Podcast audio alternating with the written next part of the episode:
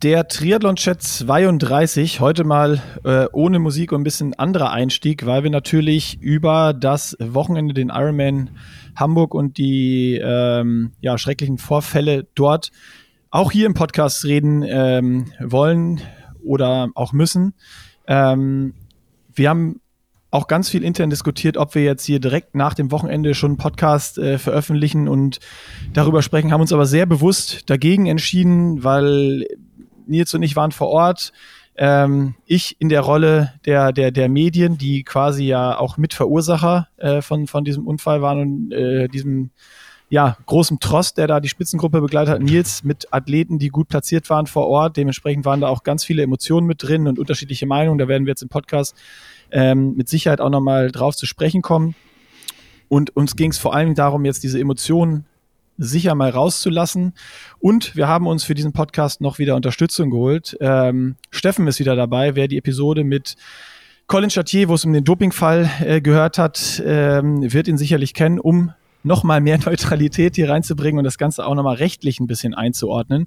Für all diejenigen, die von euch noch nicht wissen, was passiert ist beim Ironman Hamburg, ist am Wochenende ein Motorradfahrer, der einen äh, Fotografen hinten drauf hatte, frontal mit einem entgegenkommenden Age Cooper zusammengeraten.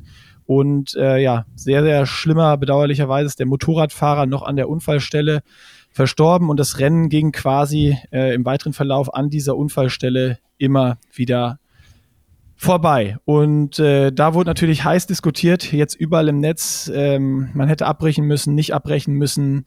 Ähm, Ironman hat sich schlecht verhalten, andere haben sich besser verhalten. Also das war auch wieder beeindruckend zu sehen, was da im Internet für ein hoher moralischer Kompass ist. Äh, wenn das so wäre, hätten wir, glaube ich, in der Welt keine, keine Probleme mehr. Ähm, also da sind dann ganz, ganz viele Emotionen hochgekocht und auch bis jetzt wurden ganz viel irgendwo im Netz besprochen und äh, diskutiert und wer jetzt schuldig ist oder nicht schuldig ist oder sonst was. Und wir wollen jetzt einfach mal so ein bisschen versuchen, das äh, Ganze einzuordnen und dem nochmal ein bisschen anderen äh, Touch zu geben, sage ich jetzt mal. Dass wir uns mal anschauen, ähm, was stehen denn jetzt überhaupt für, für Sachen im Raum, wie zum Beispiel auch, dass Jan Frodeno unterlassene Hilfeleistung auf seinem, unter seinem Post vorgeworfen wird oder anderen Athleten auch. Ähm, ist das wirklich so? Kann man das so sagen? Kann man das nicht so sagen? All die Sachen versuchen wir jetzt mal ein bisschen hier im folgenden Podcast zu klären. Genau, Steffen, erstmal herzlich willkommen. Schön, dass du dir die Zeit genommen hast. Ich freue mich ja. ja immer wieder, dich zu sehen. Aber wenn man ehrlich ist, äh, du trägst nicht ohne Grund schwarz. Du kommst halt echt immer, wenn irgendwie die Kacke am Dampfen ist, auf gut Deutsch. Ja. Ja, herzlichen Dank, dass ich noch, noch mal dabei sein darf. Also, wie gesagt, der Anlass ist ein sehr trauriger. Nick hat das gerade in der Einleitung, in der Anmoderation auch zum Ausdruck gebracht. Ja, äh, wie gesagt, an dem Abend oder an dem Nachmittag, an dem wir das, oder nee, man muss ja sagen, das war ja am frühen Vormittag. Ich, Sie, ihr seht, ich bin, total, ich bin total durcheinander. Es war ja irgendwie Rennzeit äh, zwei Stunden 25 oder so, als ja. der Unfall dann tatsächlich passiert ist. Und da habe ich das, äh, ich habe das letzte Mal schon von meinem Sohn gesprochen, da habe ich mit, mit meinem Sohn eben, wie gesagt, diese, diese Live-Übertragung der Sportschau äh, auch verfolgt und habe das so wie ihr, ihr wart wohl an der Strecke und ich habe es halt am, am Fernsehen gesehen ne? und ähm, erschreckende Bilder da. Ich habe das auch mir nicht nochmal irgendwie wie nochmal noch mal zurückgespult und will es nicht nochmal sehen. Also ich habe es, wie gesagt, dieses eine Mal gesehen und dann gibt es natürlich jetzt, wenn man einzelne Standbilder sieht, sieht man immer wieder diese, dieses Trümmerfeld, sage ich jetzt mal so. Und das, das ist schon sehr beeindruckend. Natürlich habe ich jetzt auch viel gelesen und viel gehört und viele andere Sachen mir dazu auch durchdacht, äh, sage ich mal so. Und dann habe ich von euch jetzt nochmal die Einladung bekommen, ob ich auch mal meine Sicht äh, dazu bei, ob, ob meine Sicht vielleicht dazu beitragen kann, mal über paarrechtliche Einordnung mit euch zu diskutieren. Wie gesagt, ich bin selbst ja auch schon auf solchen äh, Veranstaltungen unterwegs gewesen, wie gesagt, als Age-Grupper. Deswegen kann ich mir auch durchaus äh, aus dem eigenen Erlebten, wie gesagt, als Triathlet, kann ich mir brenzliche, ähm, wie sagt man, Verkehrssituationen in meine Erinnerung rufen. Aber ich kann auch aus der Sicht als Anwalt äh, berichten aus sozusagen eigenen Schadensersatzprozessen, die ich für Athleten gegen wen auch immer schon geführt habe. Ne? Verunfallte, mal positiv, mal negativ, mal erfolgreich, mal nicht erfolgreich. Als Jurist meine ich jetzt geführt habe. Und so dass mir diese Materie jetzt sag ich mal, selbst wenn ich grundsätzlich Strafverteidiger bin, aber nicht so, so völlig fremd ist. Also, und, und, und dieses, was du gerade ansprichst, Nick, dieses unterlassene Hilfeleistung ist ja sozusagen die amtliche Überschrift eines Straftatbestandes in unserem StGB. Das ist ja nicht irgendwie so ein dahergerufene Worthülse, sondern das ist tatsächlich, wenn man jetzt hier so mal so ein StGB aufschlägt, ne, Strafgesetzbuch, dann ist das eben der Paragraph, weiß nicht, 323c StGB, der wird so amtlich überschrieben mit unterlassener Hilfeleistung. Nicht? Und das ist halt da ganz klar, also in eurer Anmoderation ist oder in deiner, Nick, ist es ganz klar schon der Fokus wieder auch aufs Strafrecht ge gelegt. Ne? Und deshalb, ja. dazu kann ich mit Sicherheit was sagen, ja. Absolut, ja. Und das, Nick, du hast es ja auch gesagt, das war, ich war eigentlich so am, am, am Montag, äh, dass ich sofort einen Podcast machen wollte. Nick war noch hier, hat ja in Hamburg gepennt und was ich wirklich krass fand, war das, das Auf und Ab eigentlich der Gefühle. Also es war wirklich so ein krasser Tag der, der Mixed Emotions und das können wir sicherlich auch nochmal so ein klein bisschen schildern, weil Nick und ich da auch einfach unterschiedlicher Meinung waren, auch während des Rennens und ich auch von mir selber total überrascht war, wie halt so diese Bewertung des Ganzen komplett, komplett geschwankt ist. Je nachdem, welche Bilder ich gesehen habe. Und ich sehe es genauso wie du, Steffen. Ähm, es war eine ganz absurde Situation. Es war ja wirklich ein perfekter Renntag. Und für mich ist es was Besonderes, weil ich halt einen Kilometer entfernt von der Laufstrecke wohne. Also ich roll wirklich einen Kilometer Richtung Alster runter und bin am Wendepunkt der Laufstrecke.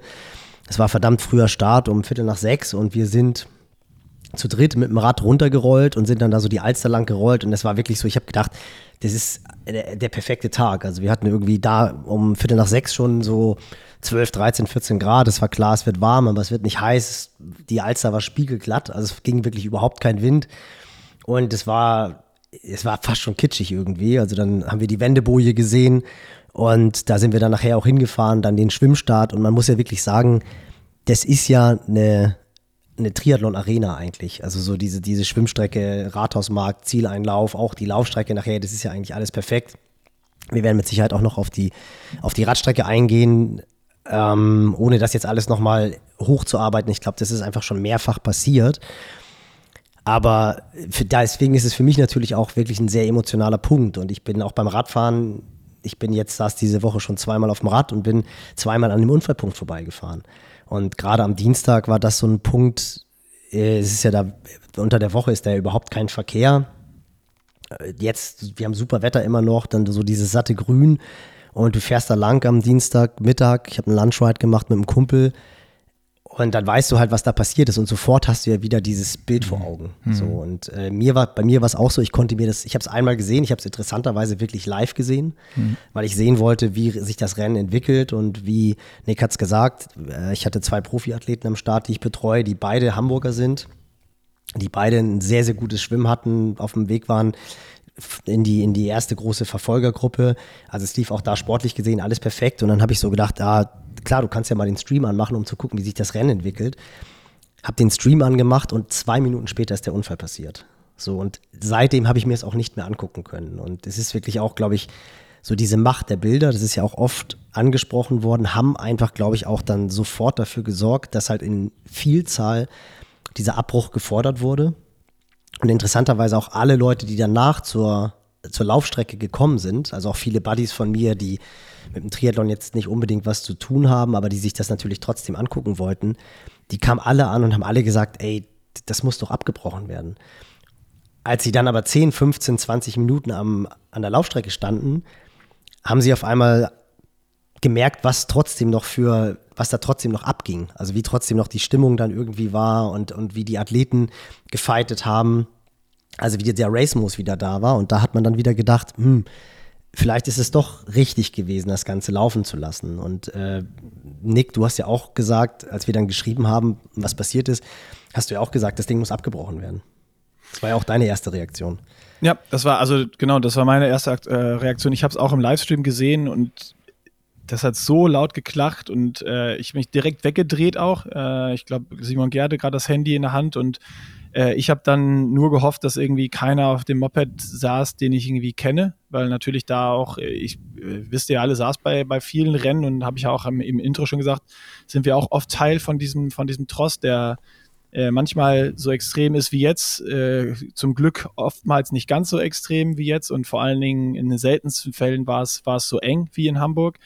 Ähm, aber trotzdem kennt man da ja auch viele Leute, die da drauf sitzen. Und ich habe einfach nur gehofft, dass es da keinen getroffen habe und habe halt meine erste Reaktion war wirklich, ich hoffe so sehr, dass es da keinen tödlich erwischt hat, weil das sah so heftig aus. Und jeder, der den Deich kennt, weiß, wie schnell die da aneinander fahren. Und ähm, ja, wie du vielleicht gesagt hast, diese, diese Wucht der Bilder und alle, mit denen ich zusammenstand, war auch so, ne, das ist ja auch immer dann, mit was für einem Umfeld äh, steht man da gerade zusammen? Und alle waren so, ja, das, das, das Ding muss abgebrochen werden hier irgendwie.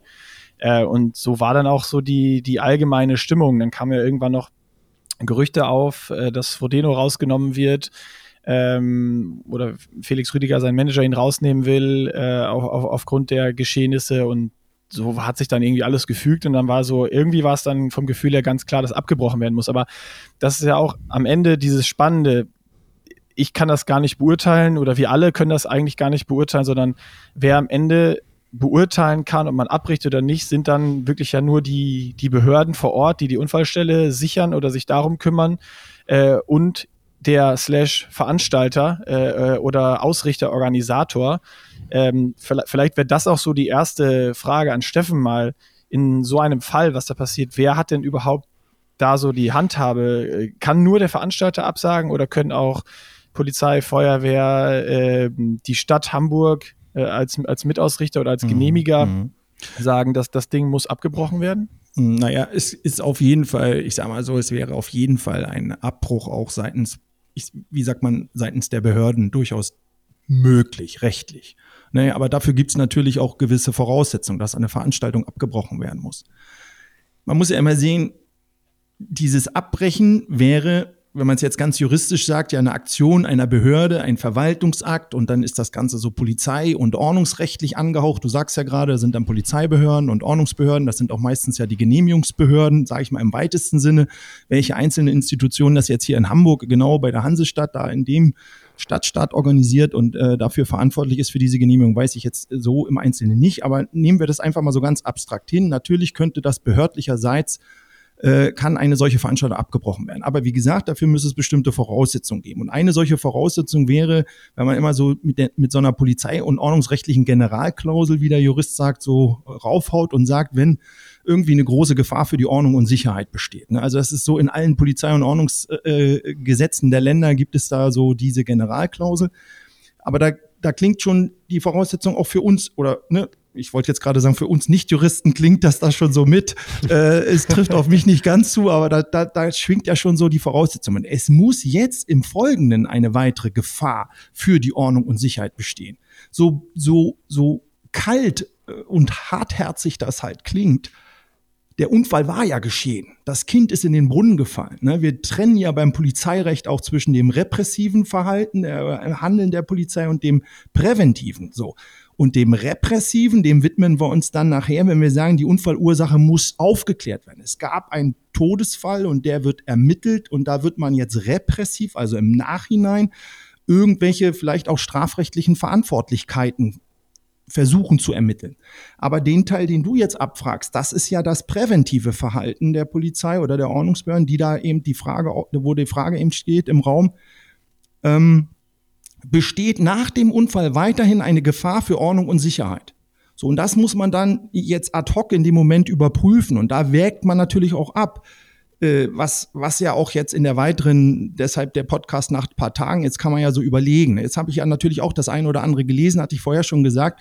So, und da, da ist dann eben halt die Frage in Rücksprache mit den Behörden und dem Veranstalter, was bringt ein Abbruch jetzt mit sich? Das werden die wohl schon sich bedacht haben, auch möglicherweise in Rücksprache mit den Ordnungsbehörden. Und dann sagen die, dann stehen da auf einer 90 Kilometer Strecke, es war ja offensichtlich irgendwie so eine Zwei-Runden-Strecke, dann stehen da verteilt irgendwie so zweieinhalbtausend Athleten plus minus und die müssen irgendwie ja wieder alle eingefangen werden. Ne? Das ist beim Schwimmen nicht so das Problem. Die sind da in so einem kleinen Teich auf 300, äh, auf drei Kilometer verteilt. Das ist beim Laufen bei einer Rundkunde auch nicht so das. Aber mit den Rädern unterwegs, ich sag mal so, mache ich mal so Punkt, Punkt, Punkt. Ne? Ja. So, also grundsätzlich deine Frage, kann eine behördliche Versagung oder äh, äh, äh, ähm, Abbruch, kann der verfügt werden? Würde ich sagen, kann. Natürlich, rechtlich gibt es dafür Möglichkeiten. Stell dir vor, es wäre ein Terroranschlag oder irgend sowas. Ja. Also sowas auch wirklich, ne, äh, da natürlich kann man so, ein, so, ein, so eine Großveranstaltung, auch eine Großsportveranstaltung, da gibt's ja noch viel größere, wenn wir an unseren Berlin-Marathon denken oder so, da sind 40.000 Teilnehmer unterwegs oder stell dir ein Stadion vor mit 60.000 Leuten gefüllt. Natürlich können solche Veranstaltungen abgebrochen werden, wenn es da irgendwelche äh, äh, Befürchtung für, also für die Gefahr für Leib und Leben zum Beispiel gibt.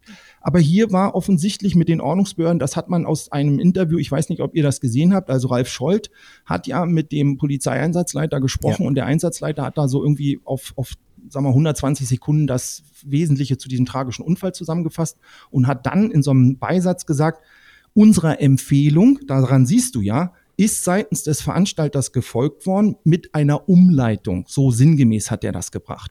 So, genau. also muss ja behördlicherseits auch im Rücksprache mit, ich sage jetzt mal, irgendwelchen Organis äh, Veranstaltern der, dieser, dieser Sportveranstaltung des Triathlons dort des Ironmans äh, gestanden worden sein. Und da muss man dann irgendwie eine, eine, eine, Ausweichveranstalt äh, eine Ausweichroute, ich sage jetzt mal, wahrscheinlich ist das ja Ausweichroute da erstmal über den Deich oben rüber an der Unfallstelle vorbei. Und dann sind wohl einige eine andere Strecke zurückgefahren, als sie eigentlich hier wieder One-Way, äh, ne, also Gegenverkehrsstrecke hätten fahren müssen, waren dadurch verkürzt in der Stadt oder so habe ich das jetzt im Nachhinein mitbekommen. Also daran genau, das siehst war, du, das war, wollte ich, wollte ich gerade einführen. Also ja, ja. Ist, da muss man auch sehen, dass, also du konntest auf dem Rückweg, haben die wirklich sogar eine Schleife eingebaut, also wo du dann halt auch an der Unfallstelle aktiv vorbeigefahren bist. Auf dem Hinweg wurdest du über den Deich geführt. Das waren dann natürlich auch wieder so diese Bilder, die du mehrfach gesehen hast. Auf dem Rückweg haben sie sofort eine sehr, sehr gute Umleitung eingerichtet. Und das ist auch etwas, wo ich halt so finde, dieses, dieses Fordern von, vom Abbruch, wenn du halt einfach dieses Bild siehst, in Macht des Bildes, ähm, und sich dann gar nicht damit auseinandersetzen, auch dieses Reinhämmern von auf den Veranstalter. Jeder Athlet, mit dem ich gesprochen habe und auch was du jetzt im Nachgang angesprochen hast, eben Steffen, was in den Gesprächen auch herauskam, es wurde ja gut gearbeitet von Veranstalterseite. Also der, der, der Unfall, wenn wir jetzt wirklich das mal ganz, wir lassen jetzt mal die ganze Kommunikation des Veranstalters, gerade im englischsprachigen Stream, das lassen wir jetzt mal außen vor. Ja, ich glaube, da wurde auch, auch schon ja. wahnsinnig viel zu gesagt und das war außerirdisch, da brauchen wir nicht drüber zu reden. Aber die Handhabung des Unfalls, da wurde wohl sehr, sehr gut agiert. Alles, was ich jetzt gehört habe und was ich auch im Nachgang gesehen habe. Also da kann man definitiv dem Veranstalter keinen Vorwurf machen. Es geht ja auch um, jetzt nochmal kurz um so eine, ich glaube, das ist auch das Schwierigste an diesem Unfall und an der ganzen Diskussion, dass hier sehr viel vermischt wird. Einmal rechtlich Sicherheitsaspekte. Jetzt hat Steffen das gerade sehr gut eingeordnet und vor allen Dingen finde ich diesen Punkt wichtig, ähm, einfach um das nochmal rauszustellen, die du mit Punkt, Punkt, Punkt beendet hast, Steffen, zu sagen, wir brechen jetzt auf der Radstrecke hier instant ab. Was heißt es eigentlich? Das kriegen mhm. nicht alle gleichzeitig mit. Ein paar drehen um, fahren schon irgendwelchen entgegen und sagen ja Abbruch und sonst was. Also das ist wahrscheinlich das totale Chaos und wahrscheinlich oder einfach nur, wenn man sich das vorstellt, kann man sicher gehen, dass da noch die ein oder andere brenzliche Situation mit Sicherheit entstanden wäre. Das heißt, rein sicherheitstechnisch hätte man nur abbrechen können, wenn man sie in die Wechselzone wieder reinholt. Wahrscheinlich wäre das das sicherste gewesen. Dann stellt man sich die Frage, wenn die auf die Laufstrecke gehen und die Sicherheit hergestellt ist, warum soll jetzt der Abbruch er erfolgen? Und dann kommt höchstens die ethische Frage ins Spiel. Ja. Ähm, und die kann dann auch nur der Veranstalter für sich beantworten oder jeder Mensch für sich selbst ähm, und auch jeder Athlet, der im Rennen ist für sich selbst. Steige ich jetzt hier aus? Ziehe ich weiter durch? Ist mir das wichtig oder nicht? Oder ist jetzt, betrifft mich das so sehr und ich, für mich war es das. Und das kann man nur individuell betrachten. Und das dritte, was dann immer noch vermischt wird, was ein Riesenproblem war, ist die Kommunikation seitens offizielle Veranstalter Ironman, wie damit umgegangen wurde, was, wie Nils gesagt hat, außerirdisch unter aller Sau war, weil da Kommentare gelöscht wurden im Livestream, nachher wurde er abgestellt, es wurde von Miss Sunny äh, Day gesprochen, sonst was.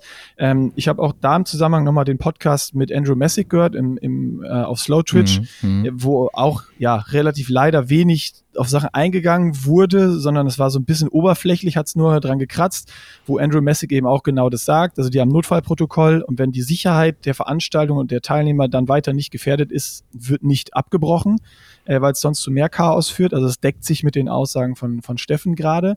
Ähm, und er hat dann auch eingestanden, das war so ein bisschen, ja, was heißt nicht eingestanden, so ein bisschen nebenläufig gesagt, ja, wir haben ja Fehler gemacht in der Kommunikation im Broadcast, weil wir dafür keinen Notfallplan haben und das soll sich in Zukunft ändern. Mhm. Ähm, wo ich dann aber denke, äh, Entschuldigung, rein ethisch, moralisch, wenn wir in der Ebene sind, das jetzt so zu sagen, aber dann in diesem Podcast nicht mal sich von offizieller Stelle sich ganz, ganz doll zu entschuldigen oder irgendwie Reue zu zeigen und da null Worte zu haben, das finde ich dann schon wieder fragwürdig. Also ich glaube, deswegen sind diese Emotionen auch einfach so hoch und deswegen war es uns auch so wichtig, dass äh, du, Steffen, oder wir fanden es super gut, dass du nochmal gesagt hast, du, mhm. hast, du hast Bock, das mit uns zu machen, dass man diese Sachen jetzt mal nicht vermischt äh, und, und das versucht so weiterzuführen, so schwer es auch ist und wie Nils auch schon gesagt hat, ist, wie es bei uns auch war, ne? Dieses, mhm. es muss sofort abgebrochen werden, nein, es muss weitergehen zu, dann oh, hätte man schon abbrechen können. Also mhm. das ist ja bei uns allen, glaube ich, hin und her geschwankt. Also ein Argument noch, noch eins vielleicht, man, ich, ich, ich bin ja, wenn ich sage, ich bin Anwalt, dann kann ich mich in unterschiedlichste, das ist sozusagen einfach auch verlangt von mir, in unterschiedlichste Interessen hineindenken. Und jetzt, wenn ich mich, ich sage das immer, wenn ich meinem Mandanten irgendwas erkläre, dann will ich immer sagen, ich nehme immer mal die Position der Gegenseite, ne? Advocato Diaboli. Du machst, spielst immer den Anwalt der Gegenseite. Und ich sehe mich natürlich per se zunächst mal auf der Seite, die da auch, so wie ihr vor dem Fernseher gesessen habt, und was für eine Scheiße. Ja, diese ganzen Motorräder. Und wer ist dafür verantwortlich? So, so ging mir so, dass die, ich sag mal, im Grunde genommen aus der Wechselzone T1 raus hatte ich das Gefühl, das kann doch wohl nicht wahr sein.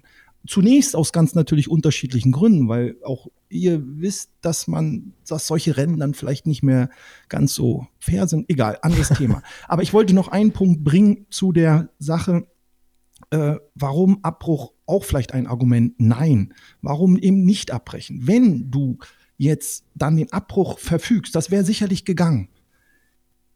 Da kann es auch, wie sagt man, zu Trotz zu Zorn des einzelnen Athleten kommen. Es ist vielfach darüber gesprochen worden, dass die Athleten sich lange Jahre darauf vorbereitet haben, vielleicht wirklich einige auf diesen genau mehrere Jahre, ein anderer vielleicht paar Monate, egal, viel investiert, die kommen aus Übersee, machen da ihr Ding. Dass, dass das dann nicht jetzt bei Gefahr und äh, für, für Leib und Leben ein Argument ist, ist ganz klar.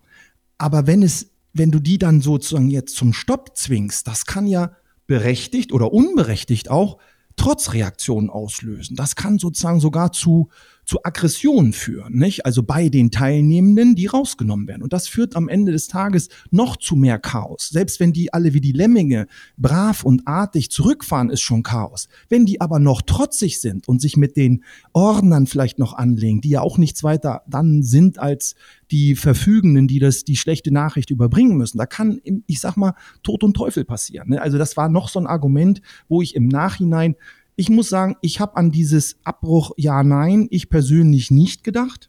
Da war ich wohl auch eher in der Situation, nein, das Kind ist schon im Brunnen gefallen, jetzt muss vielleicht mit mehr Pietät an der Sache vorbeigegangen wären. Das weiß ich jetzt nicht, wie man das hätte anders machen wollen sollen. Aber insofern, ich hätte wahrscheinlich aber eher darüber nachgedacht, das Profirennen zu neutralisieren. Das muss ich ehrlich sagen.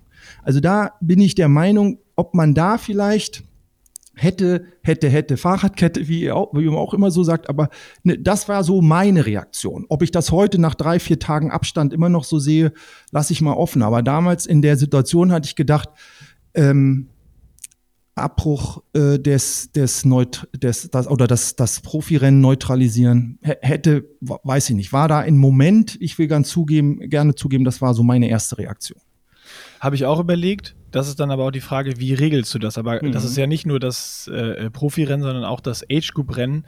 Ähm, da sind wir bei der vierten Ebene bei der ganzen Geschichte. Ne? Also mhm. welchen sportlichen Wert hatte diese Veranstaltung dann noch? Mhm. Äh, auf der einen Seite wo dann manche Athleten länger und andere nur kürzer gestanden sind, die dann aufgefahren sind, wo Riesengruppen entstanden sind, im Profi- sowie auch im Amateurfeld, wo Athleten zehn Minuten gestanden haben, andere nur zehn Sekunden. Ne? Also das ist dann eine Sache, oder auch ein paar Athleten schon vorher umgedreht sind und gar nicht am Wendepunkt hinten waren. Also da gibt es ja die verschiedenen Berichterstattungen und dieser sportliche Wert sei jetzt mal dahingestellt in dieser, mhm. in dieser okay, Veranstaltung.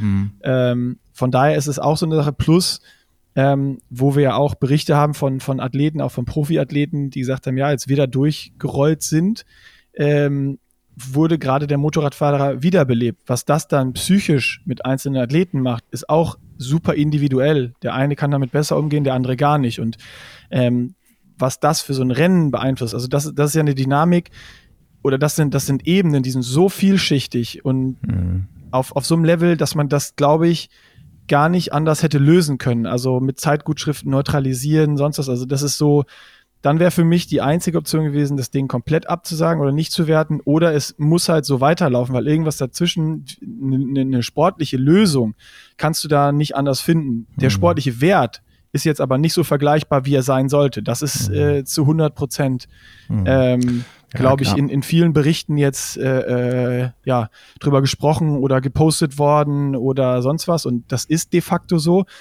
Ähm, es ist so, es gibt jetzt überall diese Vergleiche, wie ja, es stirbt immer mal einer beim Ironman, sei es beim Schwimmen, bei einer Radsportveranstaltung. Das, das sind Sachen, das sind Tragödien, die passieren, so hart es ist. Das, so diese Berichte gibt es, genauso gibt es aber auch die Berichte, dass bei einem Radrennen mal eine Bahnschranke runtergeht und da welche vorstehen bleiben und es wird auch nicht unbedingt neutralisiert dann. Das ja, sind dann sind dann ja, einfach Fakten, ich, ich, die nicht zu ändern sind. Und das macht es natürlich noch mal schwieriger und noch mal hitziger, diese ganze Diskussion. Und mhm. äh, da merken wir schon, wo fängt man hier an und wo hört man auf? Äh, wollen wir vielleicht einfach nochmal da weitermachen, wo wir im Intro schon waren, dass wir so über dieses wie genau. sieht's Schuster, jetzt eigentlich bleib aus? bei der Leiste, ich bleib lieber äh. beim Rechten. du hast recht. Das war. Also das wollte ich gar nicht damit sagen. Aber Natürlich, das ist, so, ist doch okay, gar kein Problem. Ja, Komm, das, ist, das ist, ist so. Ich, ich, ich so. weiß da auch nicht, was ist so. die. Nein, nein, es, es, es bleibt ja sowieso offen. Deshalb ja. lass uns noch ein paar Sachen ansprechen, die vielleicht man wirklich klären kann. Ne? Genau. Also genauso diese Lösung anbieten kann. Ja, dieses, dieses Unterlassen Hilfeleistung, zum Beispiel von Frodeno jetzt, wo wir eben schon drüber gesprochen haben. Ähm, da sind wir ja in der Situation, dieser Unfall ist erfolgt genau gegenüber der Führungsgruppe oder das Rad und der Fahrer sind sogar in diese Gruppe ähm, reingestürzt und die sind ausgewichen.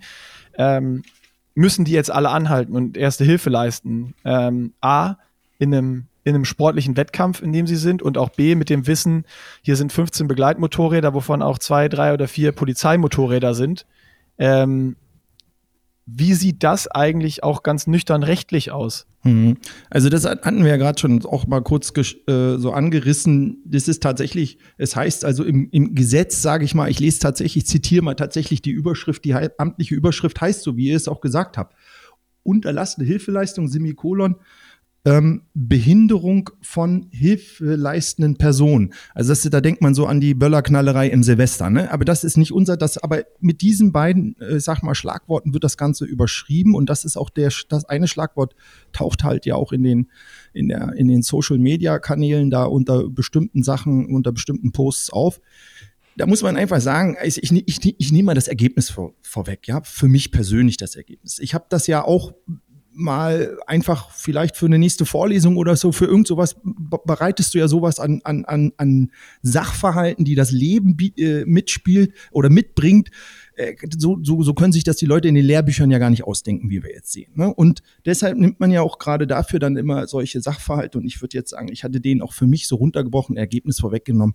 Die Athleten haben da keine unterlassene Hilfeleistung in strafbarer Weise begangen. Also das wäre mein äh, mein Ergebnis. Sicherlich, ich will das auch dazu sagen, es gibt ähm, immer bei Juristen, drei Juristen, da gibt es fünf verschiedene Meinungen. So ist auch so ein Schlagwort. Das heißt also, es gibt bestimmten Kollegen, der jetzt hier zuhört oder irgendwann mal zuhört und sagt, ne, der Lask hat gar keine Ahnung. Na, natürlich war das eine unterlassene Hilfeleistung. Also es kann durchaus sein. Ich will damit nicht sagen, ich hätte jetzt hier die Weisheit mit Löffeln gefressen. Aber ich würde, meine Subsumption endet sozusagen mit dem Ergebnis, keiner der Athleten, die in dieser ersten Spitzengruppe waren, die da auch etwas von diesem Unglücksfall mitbekommen haben, äh, habe, hat sich strafbar gemacht. Und zwar mit Blick auf diesen Paragraphen 323c, so heißt er, ja. Und da gibt es zwei wichtige Merkmale in diesem Tatbestand, die man zu der, äh, zu dieser Frage so, sich genau angucken muss. Erstes Tatbestandsmerkmal ist ein Unglücksfall geschehen. Natürlich war das ein Unglücksfall. Jeder Jurist oder auch jeder Nichtjurist macht dahinter ein Plus und sagt, diese Tatbestandsvoraussetzung ist gegeben. Also ein Unglücksfall, das war ein Unfall mit Personenbeteiligung, nicht? Und äh, für dieses Delikt gibt es auch keine, man sagt, keine Garantenstellung. Also da muss nicht irgendjemand, also eine Mutter, die ihr Kind verhungern lässt, ja, die ist Garantin für dieses Kind. Aber hier die Verkehrsteilnehmer, die ringsherum so einen Unglücksfall sehen, Verkehrsteilnehmer, Sportler, wie auch immer du die bezeichnest, die sehen einen Unfall, äh, der offensichtlich auch schwer war. Und damit ist das ein Unglücksfall. Diese Voraussetzung ist gegeben. Ja, und sie sind, weil man das sagt, das ist so ein Jedermannsdelikt, ist auch jedermann, der das wahrnimmt, ist per se potenzieller Täter oder kann Straftäter dieses Delikt sein. Ne? Das war der Vergleich eben zu dieser Mutter, die ihr Kind verhungern lässt. äh, die ist nur allein garantenpflichtig über ihrem Kind. Nicht? Da kann man das weiter ausspinnen, wenn man sich das jetzt gerne, wenn man das gerne möchte, aber wir bleiben mal bei unserem Fall. Und zweitens ist derjenige, der das, der an diesem Unglücksfall oder der von diesem Unglücksfall Kenntnis hat, der muss eine Hilfeleistung unterlassen haben. Jetzt könnte man sagen, passt doch auch. Die haben ja nicht geholfen.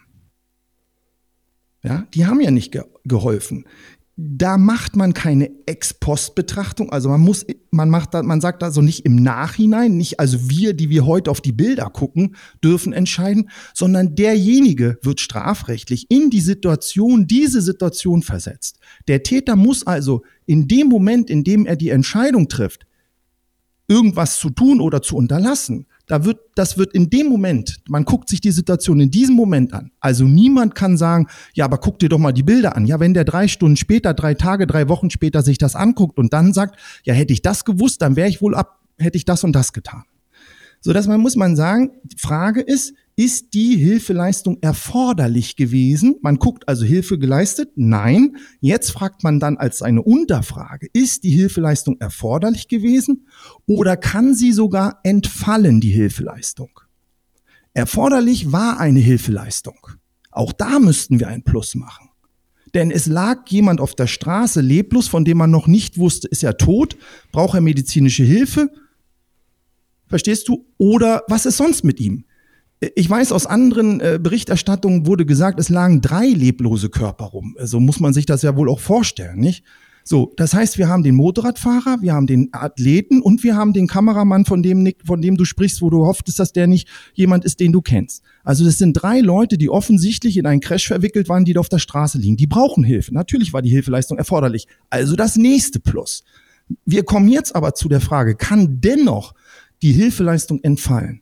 Und da sagt sozusagen der Jurist, nicht der jetzt Bauchgefühl hat und einen gesunden Judiz hat, sondern der Jurist sagt jetzt, wenn die Gewähr besteht, das ist, klingt bei deiner Frage auch schon mit an, Nick, wenn die Gewähr besteht, dass sofortige Hilfe, äh, äh, dass sofortige Hilfe von anderen geleistet wird und dass Hilfe sozusagen da ist, dann darfst du auch, wenn du da gewiss bist, weitergehen weiterfahren und ich, dich nicht ich, in diese Situation begeben. Ich gehe mal kurz rein. Also ist es dann auch so, wenn man an einem, ich, ich nehme jetzt mal ein anderes Beispiel, Autobahn, ja. ein Unfall ankommt, ähm, es sind aber schon, stehen sechs Autos da, zehn Leute helfen und ich komme auch noch an den Unfallort, dann bringt es nicht, ob ich als Elfter noch oder als Zwölfter da bin, sondern dann fahre ich besser weiter und behindere es auch nicht, weil also ja, richtig. es kann auch zu viel sein. Also das, es das trifft so in diese, sein. in das diese ist genau, Schiene. genau, das ist genau die okay. Frage, in der wir sozusagen dort in der, in, ich sag mal, in der Rechtsprechung, in der Kommentierung, in der Literatur, äh, sag ich mal, rechtlich betrachtet, da kann jetzt mir äh, auf Deutsch gesagt Lieschen Müller, äh, die da aber was ein anderes Verständnis von hat, kann das auch gerne zum Ausdruck bringen. Das kann ich auch verstehen. Nur ist es rechtlich dann eben aber dennoch kein unterlassenes Hilfeleisten, weil okay. derjenige, der sich entscheidet, in dieser Ex-ante-Betrachtung, nämlich in dieser Situation, der sieht, es hält jemand an oder auch in der Erwartung, nach mir sind, wie du sagst, Motorräder, auf denen Hilfeleistung gewährleistet ist, auf denen, äh, ich sag mal, Polizeimotorräder sind und so weiter, die, die, die Ketten sind äh, für Unfälle sind, ähm, die Ketten, wie sagt man, diese Hilfeketten sind äh, sind Teil der ganzen Veranstaltung, davon habe ich Kenntnis, dass es so ist, der kann sich auf sowas verlassen. Also deshalb meine persönliche juristische Meinung führt deshalb äh, zu dem Ergebnis, dass ein Athlet, der da an der Stelle jetzt, ich sag mal, weitergefahren ist, ebenso vielleicht wie auch einer der Motorradfahrer. Das muss man ja auch sagen. Es sind ja wohl einige, so wird man, wenn man das Bilder sich, wer sich das jetzt nochmal anschaut, wenn ich es aus der Erinnerung meiner Wahrnehmung richtig betrachte, passiert das ja so, ich sag mal, in dieser Spitzengruppe von acht Fahrern, äh, nehmen wir sie mal so, da passiert das so auf Höhe von Nummer zwei, Nummer drei und dann fahren schon die ersten so Schlenker um die fliegenden Teile und das wird ja im, im Grunde genommen auch Frodeno irgendwie so ein ein Stück weit zum Vorwurf gemacht, wenn er da schreibt, ich habe dieses Fahrrad um oder so gesagt hat, ich habe das Fahrrad in tausend Teile fliegen sehen, wo man dann sagt, ja, warum hältst du nicht an? Natürlich ist das ja. eine Reaktion. Man merkt doch das förmlich selbst, wenn man das denkt. Das ist ja nichts. Das ist ja, wer jemand sowas sagt, der, der das so dem da hinschreibt. Natürlich ist das eine, wie sagt man, eine Ad-Hoc-Reaktion. Äh, die muss aber juristisch ja nicht richtig sein. Ne? Da, da, dafür sind ja dann ja, solche Denker auch, da. Wobei ich das halt auch wirklich einen Punkt finde, dass weiß ja Nick auch, deswegen wollte ich eigentlich auch einen schnellen Podcast machen. Ich bin super froh, dass wir es nicht gemacht haben. Also, dass äh, wir uns quasi entschlossen haben zu sagen, nee, lass uns das wirklich sachlich aufarbeiten. Denn das ist auch etwas, was ich so unglaublich schlimm finde, dieses Einprügeln auf die Athleten. So, genau, diese, wo, wo sie wirklich ohne sich irgendwie, und das ist, finde ich, so ein, so ein typisches Phänomen gerade, man weiß überhaupt gar nicht, was, was richtig passiert. Und ich, dass ich mir mal einen Eindruck mache, dass ich versuche auch irgendwie das Ganze mal zu erfassen, was ist da eigentlich passiert und meine mich einfach äußern zu müssen. Und äh, was ich zum Beispiel auch, was mir auch während des Rennens dann gar nicht so bewusst war, aber im Nachgang dann auch bewusst war, weil es kann ja jeder entscheiden, selber auszusteigen. Wenn ich für mich das moralisch nicht vertretbar finde, dass ich, wenn ein Athlet, ein Sportler oder ein Motorradfahrer verunglücken und tödlich verunglücken und ich sage dann halt einfach, nee, ich kann jetzt hier keinen Sport treiben, dann ist das völlig legitim. Dann ist es auch in Ordnung und das soll auch jeder mit sich ausmachen. Aber das halt anderen dann vorzuwerfen, dass sie es nicht getan haben, das finde ich so wirklich unter, unter aller Würde. Mhm. Äh, und was ich halt, was ich halt wirklich auch krass finde, und das ist mir erst im Nachgang bewusst geworden, dass ja die Spitzengruppe das ist ja ein traumatisches Erlebnis. Also ich glaube, jeder, der schon mal einen Radsturz gehört hat oder der vielleicht auch beim Unfall involviert war und kennt dieses Geräusch, dass die, also ich bin davon überzeugt, dass alle, die in diesem Unfall beteiligt waren, immer noch richtig, richtig dran zu knabbern haben, weil einfach Christian Hogenhaug hat es relativ gut geschrieben. Er hat äh, sich umgedreht, hat gesehen, da ist was passiert und hat sofort wieder in den Race-Mode umgeswitcht. Und das ist ja etwas, was, glaube ich, keiner, jeder von uns dreien hat das schon mal absolviert. Das macht ja auch eine ganz große Faszination der Sportart Triathlon und explizit auch Ironman aus, diese sich auf die Sekunde zu konzentrieren. Dass man wirklich, je besser man sich konzentrieren kann, je mehr man im Moment ist, desto besser läuft das Rennen ja eigentlich. Und ich glaube, gerade die absoluten Top-Athleten, die können sich halt einfach unfassbar konzentrieren und die er hat ja geschrieben, er war halt in diesem Schreckensmodus, hat den Unfall gehabt, hat dann aber wieder umgeklickt in Race-Mode. Und das ging ja bei denen dann wirklich auch auf einmal um den Europameistertitel, also von Anfang an. Aber für die ist das ja, es geht ja immer, es geht um die Sponsoren, du musst Leute, also die, die sind ja wieder in diesem Race-Mode und ich glaube, die haben dann wirklich diesen Wettkampf zum Teil einfach komplett ausgeblendet, weil sie halt einfach um die Platzierung gekämpft haben. Und ich glaube, das ist halt von außen unglaublich schwer nachzuvollziehen, dass so etwas passieren kann und man trotzdem in diesem Race-Modus ist. Nichtsdestotrotz glaube ich, dass die echt daran zu knappern haben, weil sie halt einfach, Flo Angert hat es ja auch beschrieben, das ist ein Geräusch, das möchte er nie wieder hören. Oder mhm. Josh Amberger hat es auch geschrieben. Und das darf man halt auch nicht vergessen. Das war echt ein, ein, ein krasser Impact, diesen Unfall auch zu sehen und beteiligt gewesen zu sein. Mhm. Ja, ja ich, also ich, ich, wenn noch ein, ein Gedanke noch zu dieser unterlassenen Hilfeleistung, wie man muss es ja so sagen, wie kaltherzig das Recht ist, kann man noch an einer anderen Stelle sehen. Ich habe eine Kommentarmeinung gefunden, dass das heißt, es entfällt auch deine, deine, deine Handlungspflicht, ne, wenn man das jetzt mal so sagt, deine Handlungspflicht in solch einer Unglückssituation entfällt auch dann, wenn die Hilfe, jetzt zitiere ich, von vornherein aussichtslos ist und sozusagen offensichtlich nutzlos erscheint. Das heißt, kommst du an einem Unfall vorbei, wo es schon alle Messen gesungen sind, ja, dann passiert gar nichts, nicht? Oder wenn ich glaube, das ist sorry, sorry, dass ich da unterbreche. Ich glaube, das ist ganz, ganz wichtig, weil wenn man das jetzt so hört, nicht, dass jetzt irgendeiner, der hier zuhört, denkt, ah ja, im Wettkampf äh, kann ich weitermachen. Nein, nein. Das ist dieser das will ich damit Punkt, aber nicht ich, sagen. Nee, nee, ich weiß, deswegen gehe ich da nochmal rein, ja, dass es nicht irgendwer jetzt rein, denkt, ja. hm. im Wettkampf ist es was anderes, auch weil Nils gerade gesagt hat, ja kein straffreier Raum, ne? dürfen wir genau. nicht sagen. Es ist kein rechtsfreier Raum. Genau. Also Im nur, wenn wirklich das gegeben ist, dass die Hilfeleistung sofort da ist und dass auch mehr als genug Hilfeleistung da ist, dann ist es kein Straftatbestand, wenn ich das jetzt richtig genau, für mich als Laie verstanden genau, habe. Genau, dann entfällt diese Strafbarkeit. Wenn ja. eben diese, diese, diese Gewähr geboten ist, diese Gewähr gegeben ist, dass andere Leute Hilfe leisten, dann kannst du dich, wie, so, wie man so sagt, dann bist du eben, dann entfällt für dich diese Handlungspflicht. Und ähm, also ich will nochmal deutlich betonen, das ist gerade ja kein rechtsfreier Raum, klar. Und das wissen wir ja auch alle, wie du hast das angesprochen, Nils, dass wir an solchen Wettkämpfen teilgenommen haben, die, ich weiß nicht, auch hier, wir haben ja über die, das Kleingedruckte noch nicht gesprochen, auch beim, bei, bei diesem Ironman in, in Hamburg, aber es gilt halt schlicht und ergreifend die STVO. Ne? Oder es gilt, äh, ich, ich, ich erinnere jetzt sozusagen andere Fälle, die ich verhandelt habe, äh, wo es äh, bei einem Triathlon-Wettkampf äh, zum Beispiel dann gab, der Mandant wollte dann einen Schadensersatz, weil er über so ein, wie nennt man das, diese, diese, mh, hm, er ist im Rennmodus, vorne liegt im Lenker und äh, fährt über so eine Geschwindigkeitsbarriere, die auf der Straße normal mhm. eingelassen ist, fährt er rüber, genau. so ein Sweep-Up und äh, fällt da dann mit seinen Ellenbogen aus seiner Tieflage raus. Ich sage ja, na und? Da ist doch, ja, hätte doch vorher, vorher, hätte doch vorher, vorher der, der, ne, der Veranstalter vorher, vorher. Ich sage, ja, wie, da war doch, da war doch die Geschwindigkeitsbegrenzung da, STVO, es war sogar ein Fahrenschild, ne, unebene Straße. Wie heißt das hier? Das war, es gibt ein STVO-Schild. Ja, wir waren noch im Wettkampf, da geht's auf Höchstgeschwindigkeit. Letztendlich auf den Punkt gebracht, Tja, nee, STVO gilt, wenn da sogar Warnschilder stehen, die der, auf die kann sich auch ein Veranstalter, äh, äh nicht, wie sagt man so schön, äh, äh, verlassen und darf die ja. auf die, genau, darf sich auf die berufen. Und also es gibt ich, ich sag mal so, äh, wenn wir von rechts, wie kein, kein rechtsfreier Raum und uns dann vielleicht nochmal jetzt bisschen von solchem strafrechtlichen Teil vielleicht auch zu, zu, zu, zu Haftungsfragen hin, hinhangeln, äh, zivilrechtlicher Natur, die in, in die, auch die ja natürlich eine Rolle in solchen Ausschreibungen für solche äh, Bedingungen und uns ist sicher, sehr sicherlich verwundert uns das ja nicht, dass hier Ironman alle und jegliche Haftung ausschließt, nicht? Äh, das äh, ist ja ganz klar. Und ich sage jetzt mal so, wenn, wenn ich hatte vorher gesagt, man, man sitzt als Anwalt immer so als Interessen, man vertritt immer Interessen und das ist so eine Interessenjurisprudenz, die man manchmal da auch sieht, das, die, das Vokabular ver, verwende ich manchmal für mich selbst.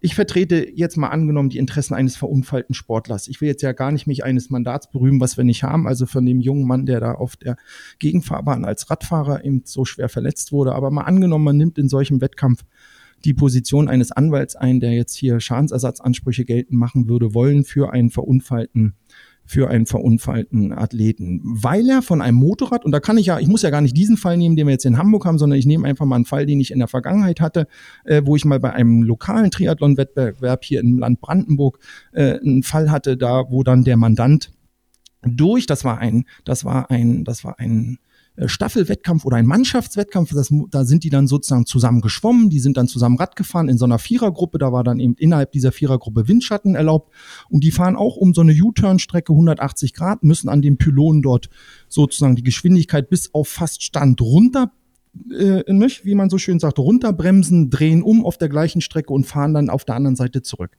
Und da wären sie vor dieser, äh, vor dieser 180 Grad Wendepunktstrecke, wären sie durch gelbe Fahnen, durch auch Ordner eingewiesen und sagt slow, slow, slow down und jetzt kommt gleich der U-Turn und ihr fahrt ja an die andere Seite zurück.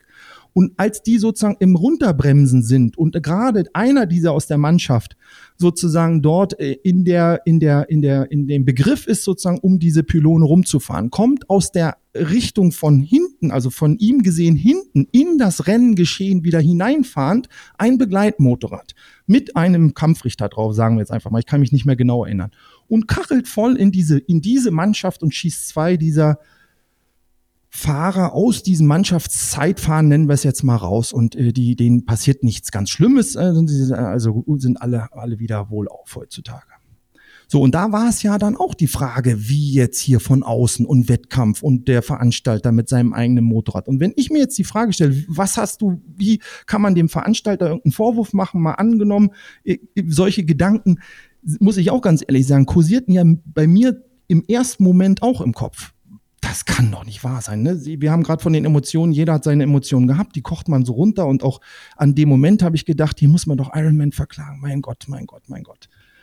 Letztendlich gesehen, wenn man es ganz nüchtern betrachtet, wird man wohl für einen Mandanten, der in so einer Situation ist, weil wir kommen wieder zurück auf den öffentlichen oder sagen wir, ist kein rechtsfreier Raum, ist zwar ein Wettkampf, aber immerhin, wir haben hier straßenverkehrsrechtliches Geschehen dann nimmt ein Motorrad dran teil, ist ein zugelassenes Motorrad, hat einen Haftpflichtversicherer. Was wirst du als Anwalt tun?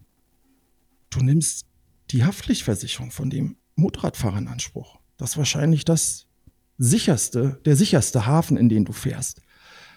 Ironman zu verklagen, Deutschland, Amerika, keine Ahnung, was, was für Schwierigkeiten ergeben sich da, äh, aus meiner Sicht, äh, da tatsächlich zum Ziel und zum Erfolg zu kommen. Also runtergebrochen wird es wahrscheinlich auch dort eher so sein, dass man sich an den wendet, an der, der den Unfall per se verursacht auch tatsächlich hat. verursacht hat. Den gibt's nicht mehr. Fahrerhaftung hast du nicht, Halterhaftung und dann bleibt dahinter die Haftpflichtversicherung dieses Motorrads wahrscheinlich. Ist das der sicherste Anspruchsgegner für eventuelle Schadensersatzansprüche? Das wäre jetzt ja genau das Schadensersatzanspruch. Ähm, was ich mir nur als Frage gestellt habe, ist ja so auch, äh, da kommen wir dann vielleicht gleich am Ende nochmal so drauf, auch was für Schlüsse kann man aus diesem Geschehnis jetzt ziehen und was ziehen wir vielleicht selber auch als Medien daraus, was dann vielleicht die persönlichen Schlüsse ähm, dafür sind. Gibt es denn sowas, dass man jetzt sagen könnte, man kann versuchen, auf Grundlage dieser Situation, was jetzt in Hamburg passiert ist, Ironman zu belangen oder zu verpflichten, also das wird, werden sie wahrscheinlich eh sein, diese Rennen so sicher wie möglich zu machen oder auch solche Sachen auszuschließen oder möglichst auszuschließen? Oder ist das so, ja, es kann immer was passieren oder die schieben es dann drauf?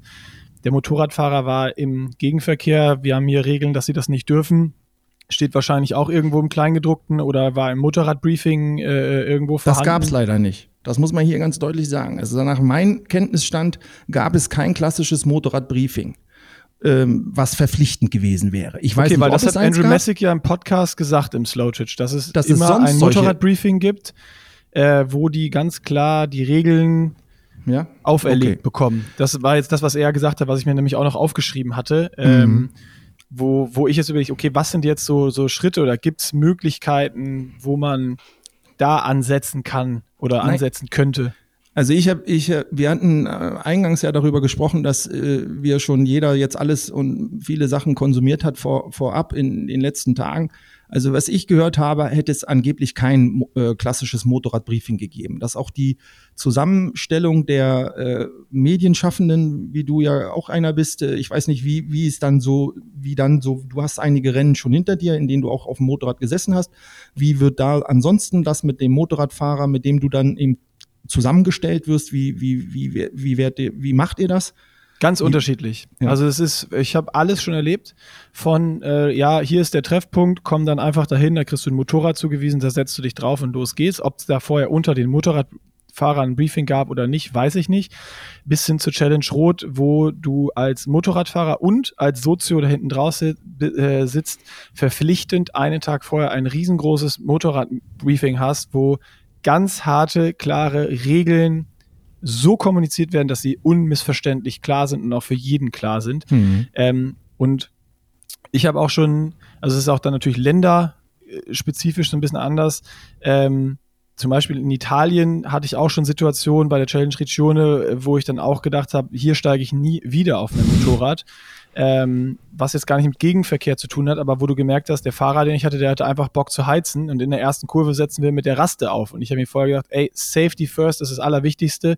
Also ich habe eh immer ein ungutes Gefühl, wenn ich auf, also ich sitze sehr, sehr ungern auf dem Motorrad bei Wettkämpfen, muss ich sagen, weil ähm, das immer kritisch ist, es ist immer eng oder oft eng. Äh, es sind viele Motorradfahrer, gerade wenn du um die Spitze fährst und ähm, gab bei mir sowas wie die Challenge Regione, wo ich mich auch super unwohl gefühlt habe. Dann gab es Sachen ähm, wie äh, Challenge Weichsee, ähm, was, was super gut war, wo es keine einzige kritische Situation gab, wo ich einen Motorradfahrer hatte, der sehr defensiv gefahren ist, ähm, wo ganz klar es ein Motorradbriefing vorher gab und auch ganz klare Anweisungen gemacht wurden. Also da ist die, die Range von bis. Also da gibt es auch klar, mhm. keine klaren, klaren Regeln äh, unter den Veranstaltern oder sonst was. Also das ist, wird wahrscheinlich echt überall, einfach aus meiner Erfahrung, was ich miterlebt habe, anders, anders gehandhabt.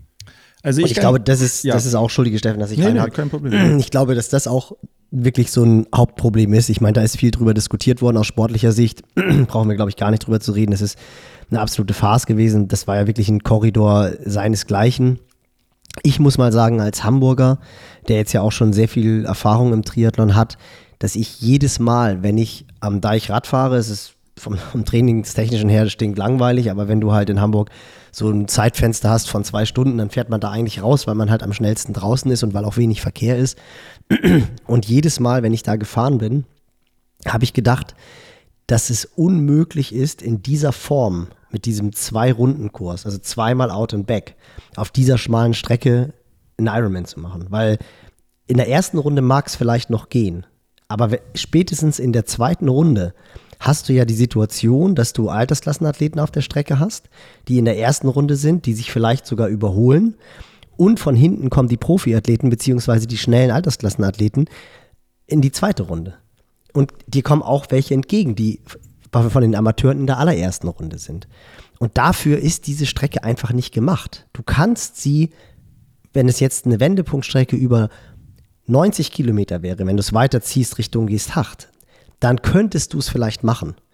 Wobei selbst das dann mit dieser Motorrad-Entourage einfach, das, das funktioniert nicht. Also das ist schon, das war eigentlich von immer mein, mein Gedanke, wenn ich dort trainiert habe, wie kannst du auf dieser Strecke einen Ironman mit zweieinhalbtausend Teilnehmern machen? So. Interessant, interessant wäre zu wissen, ist die Genehmigung oder diese Prüfung dieser, dieser Genehmigung, die ja offensichtlich erteilt wurde dann und dieses Sicherheitskonzept, was es ja geben muss und auch geben wird, sind da x Medienmotorräder mit einberechnet und eingepreist oder keine Ahnung, wie man es sagen soll, oder wird die gemacht auf Grundlage der Athleten? Weil wenn ich sage, ich habe da kaum Motorräder auf der Strecke und ich habe nur Athleten, dann habe ich ja eine komplette breite Straße rechts, eine links.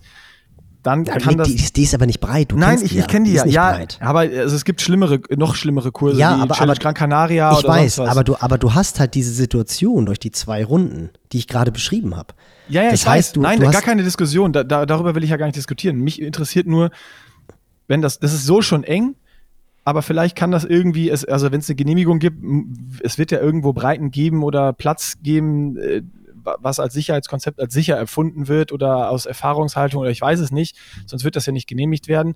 Und was ich mich da gefragt habe, ist, ist so ein Konzept, werden da diese Motorräder, die auf der Strecke sind, die ganzen Mediensachen mit eingepreist oder ja nicht? Ja, Weil da ja ähm, eigentlich. Andrew Messick auch im Podcast noch gesagt hatte mit Slow Twitch, ja vorne, das war halt viel, das sind dann Kampfrichter und so und dann war da Livestream und wir hatten irgendwie unseren Livestream, wir hatten ARD und es war noch ein französisches, Französisches TV-Team gesagt, äh, Ja. irgendwie dafür. Weiß ich gar Und nicht, dann, was das da, soll. Als ich das gehört habe, war ich ein bisschen fassungslos, habe gedacht, drei Leute vorne, drei Motorräder, die schon die Livestream gleichen machen, Bilder. die Ja. die Also gleichen Bilder produzieren. Das kann die- doch nicht wahr sein. Und der- da sind der- wir, ja? Ja, genau, mach, genau. Da wollte ich nur kurz einwerfen, Nick, das wie gesagt ist eigentlich nicht mein Part, aber da sagt zum Beispiel Frank Wechsel, der sagt von Ironman alleine, vielleicht sagt man auch das nochmal hier in unserem Podcast, es ist immerhin derjenige Motorradfahrer eingesetzt worden, der auch irgendwie, das war wohl ein Motorrad von Ironman, Ir- sagt, sagt Wechsel. Wechsel sagt in seinem Podcast, spricht davon, dass insgesamt vier Bewegtbildkameran von Ironman waren, ein Fotograf, einer, der nur mit Instagram-Kamera rumgehandelt hat. Insgesamt kommt also in dem Podcast zur Sprache, dass allein in dieser ersten großen Gruppe acht Motorräder von Ironman dabei waren. So, da frage Kann ich jetzt nicht beurteilen. Also der, der Fahrer, der hinten drauf saß, war von Getty Images, ähm, was, was ja so die, die große internationale Bildagentur ist, die dann wahrscheinlich von Ironman angeheuert wurde als offizielle Bildagentur. Das kann man dann auslegen, ob das ist oder äh, ob das Ironman ist oder nicht Ironman ist. Aber und ARD, ob das dann Ironman ist oder nicht Ironman ist, mit dem, mit dem Livestream stelle ich jetzt auch mal in Frage. Also das ist dann die Frage, aber klar. das kann ja auch, das kann ja bei ihm auch eine gewisse Interessensituation sein, um es, wie Ja. er es jetzt darstellt. Okay, weiß nicht. Also Ja. was halt, was Also- halt Fakt ist, und da brauchen wir halt gar nicht drüber zu reden, dass das Es waren einfach zu viel Motorräder. Viel zu viel. Also, und das ist auch, und das ist auch, ich meine, wir haben da auch schon drüber geredet, Nick, als ähm, Felix Walkshöfer bekannt gegeben hat, dass die Anzahl der Motorräder in Rot reduziert werden, dass äh, da wirklich auch Fotografen waren, die sich beschwert haben, Redakteure waren, die sich beschwert haben und gesagt haben, naja, wir müssen ja auch unsere Bilder machen. Ähm, ich finde es halt schlimm, dass sowas erst passieren musste, bis wirklich bis jetzt wirklich jedem klar geworden ist, dass das Ganze nicht funktioniert. Ich glaube, ein ganz großes Problem ist auch, dass der Sport sich halt in den letzten Jahren immens entwickelt hat. Also wir haben halt einfach eine Leistungsdichte, die ist, die ist brutal. Also klar, die zweite Gruppe wurde jetzt von der dritten Gruppe aufgefahren, auch aufgrund des, des, des Unfalls und dann fuhren auf einmal 25 Leute rum.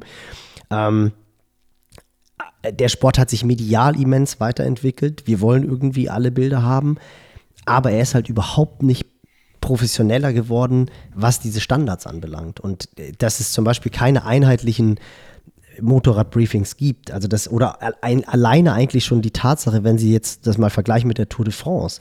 Die Leute, die da die Motorräder fahren und die Kameraleute, das sind halt Profis, die machen nichts anderes und die wissen ganz genau, wie man das macht. tun. Die haben Rennkommissäre, die halt ganz genau sagen, jetzt darfst du nach vorne fahren, jetzt darfst du nicht mehr nach vorne fahren. Ja, aber das Und sind ja auch alles, das sind ja auch alles Fragen, die, wenn man nochmal, noch mal auch zu so bis, ich nehme mal nochmal, ich schlag nochmal ein, werf nochmal ein Wort so in die Diskussion aus rechtlicher Sicht.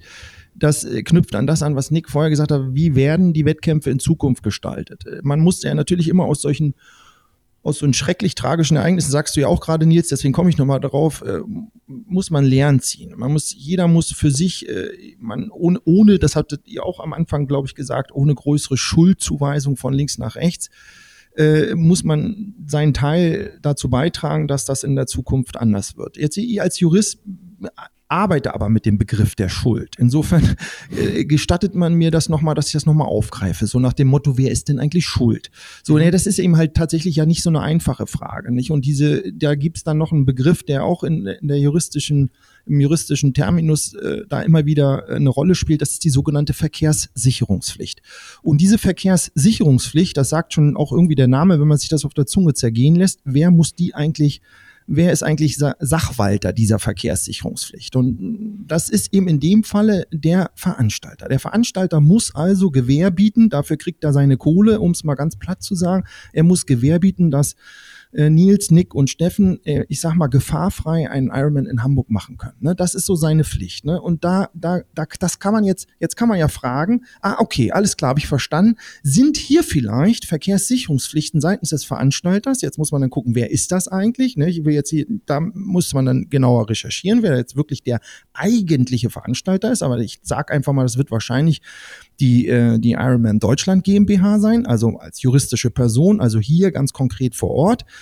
Ähm, und hat die oder hat der Veranstalter seine Verkehrssicherungspflichten verletzt? Denn nur wenn er sie verletzt hätte oder verletzt hat, nur dann bestünde ja die Möglichkeit, und jetzt muss man noch weiterfangen, hat er sie schuldhaft verletzt, jetzt kommt wieder der Begriff der Schuld, hat er sie schuldhaft verletzt, dann erst macht sich ja die Tür auf für irgendeinen Geschädigten, der dann sagen kann, ja, schau mal, mein Fahrrad ist kaputt gegangen, ich habe mir das und das gebrochen und ich habe hier und hier Schmerzen und muss Verdienstausfall und so weiter geltend machen. Ne?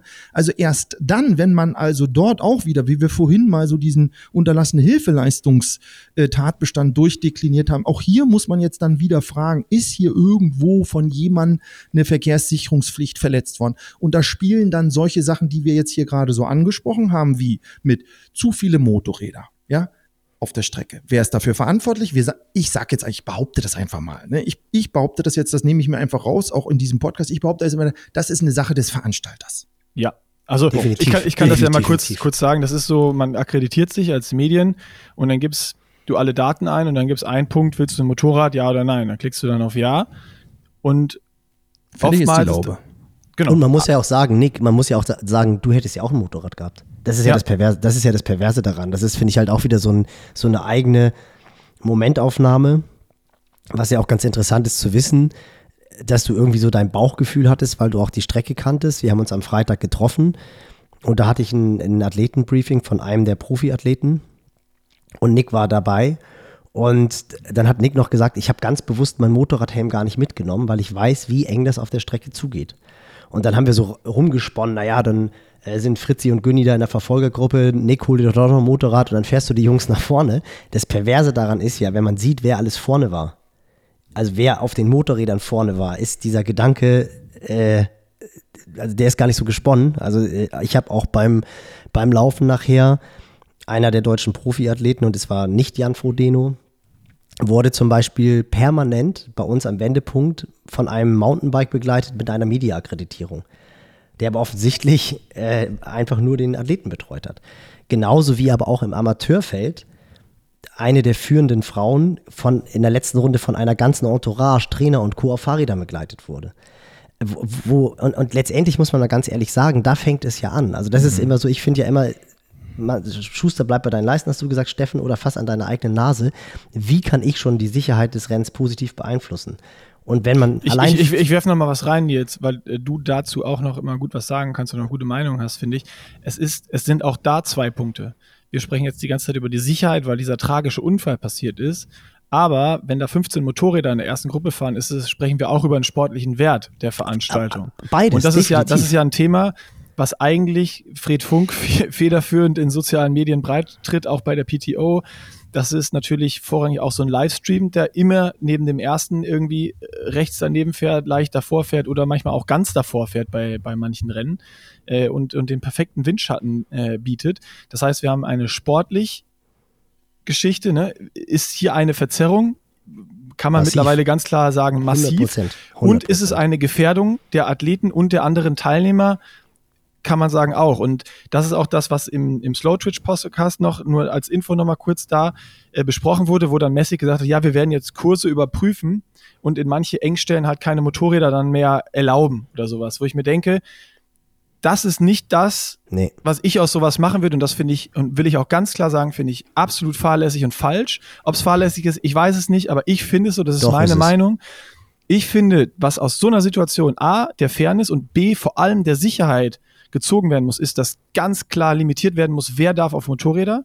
Wir haben jetzt hier einmal den Fall, dass hier in Hamburg Manager, Athleten, äh, Akkreditierte, die nur für einen Athleten da waren, auf Motorrädern waren, auf Mountainbikes nebenher gefahren sind, Sponsoren. Sponsoren genau. genau. Sponsoren. Und wir sind, ich bin ja auch immer mit Teil dieser, dieser ganzen Entourage und ich nehme mich da auch überhaupt nicht mit raus, sondern bin auch teilweise schuldig von diesem Ganzen. Und ich habe für mich jetzt auch diesen Schluss daraus gezogen, dass ich mich entsprechend für Events, wo ich sehe, dass viel los ist oder auch jetzt vor allem erstmal für Ironman-Veranstaltungen, aber vielleicht auch für alle Veranstaltungen, einfach auch nicht mehr für ein Motorrad akkreditiere und mich da draufsetze. Also ich habe es ja schon mal gesagt, ich fühle mich eh immer nicht ganz wohl auf diesen Dingern äh, äh im Rennen, weil es oftmals kritische Situationen gibt. Ich brauche aber irgendwie oft für meine Arbeit, wenn wir da irgendwas machen, diese entsprechenden Bilder. Und was ich mir wünschen würde und wo ich denke, dass dass die Lösung sein kann und auch eine relativ einfache Lösung. Ich bin gespannt, wie es zum Beispiel jetzt bei der Challenge Rot sein wird, aber ein ganz konkretes Beispiel war vor drei Wochen, vier Wochen, ich weiß es gar nicht mehr, die Challenge St. Pölten. Ich war nicht vor Ort, aber ich habe mit den Veranstaltern im Vorfeld gesprochen und wir haben im Nachgang den kompletten Livestream zur Verfügung gestellt bekommen als Medium, den wir nutzen durften für unsere Berichterstattung. Sprich, wenn das immer so passiert, dass der Veranstalter sagt, wir haben einen Livestream und wir haben vielleicht noch einen Fotografen draußen. Fotos. Das heißt, es sind genau. drei, vier Motorräder, die sich über das, oder fünf, sechs Motorräder, die sich aber über erste Gruppe, zweite Gruppe, dritte Gruppe, vierte Gruppe verteilen und Medien erstellen, die dann allen Medientreibenden und allen Athleten zur Verfügung gestellt wird. Und da muss auch wichtig sichergestellt werden, dass auch die C- und D-Athleten, Profiathleten Fotos und Videomaterial bekommen, damit sie sich vermarkten können, weil das ist was, was wir noch nicht besprochen haben.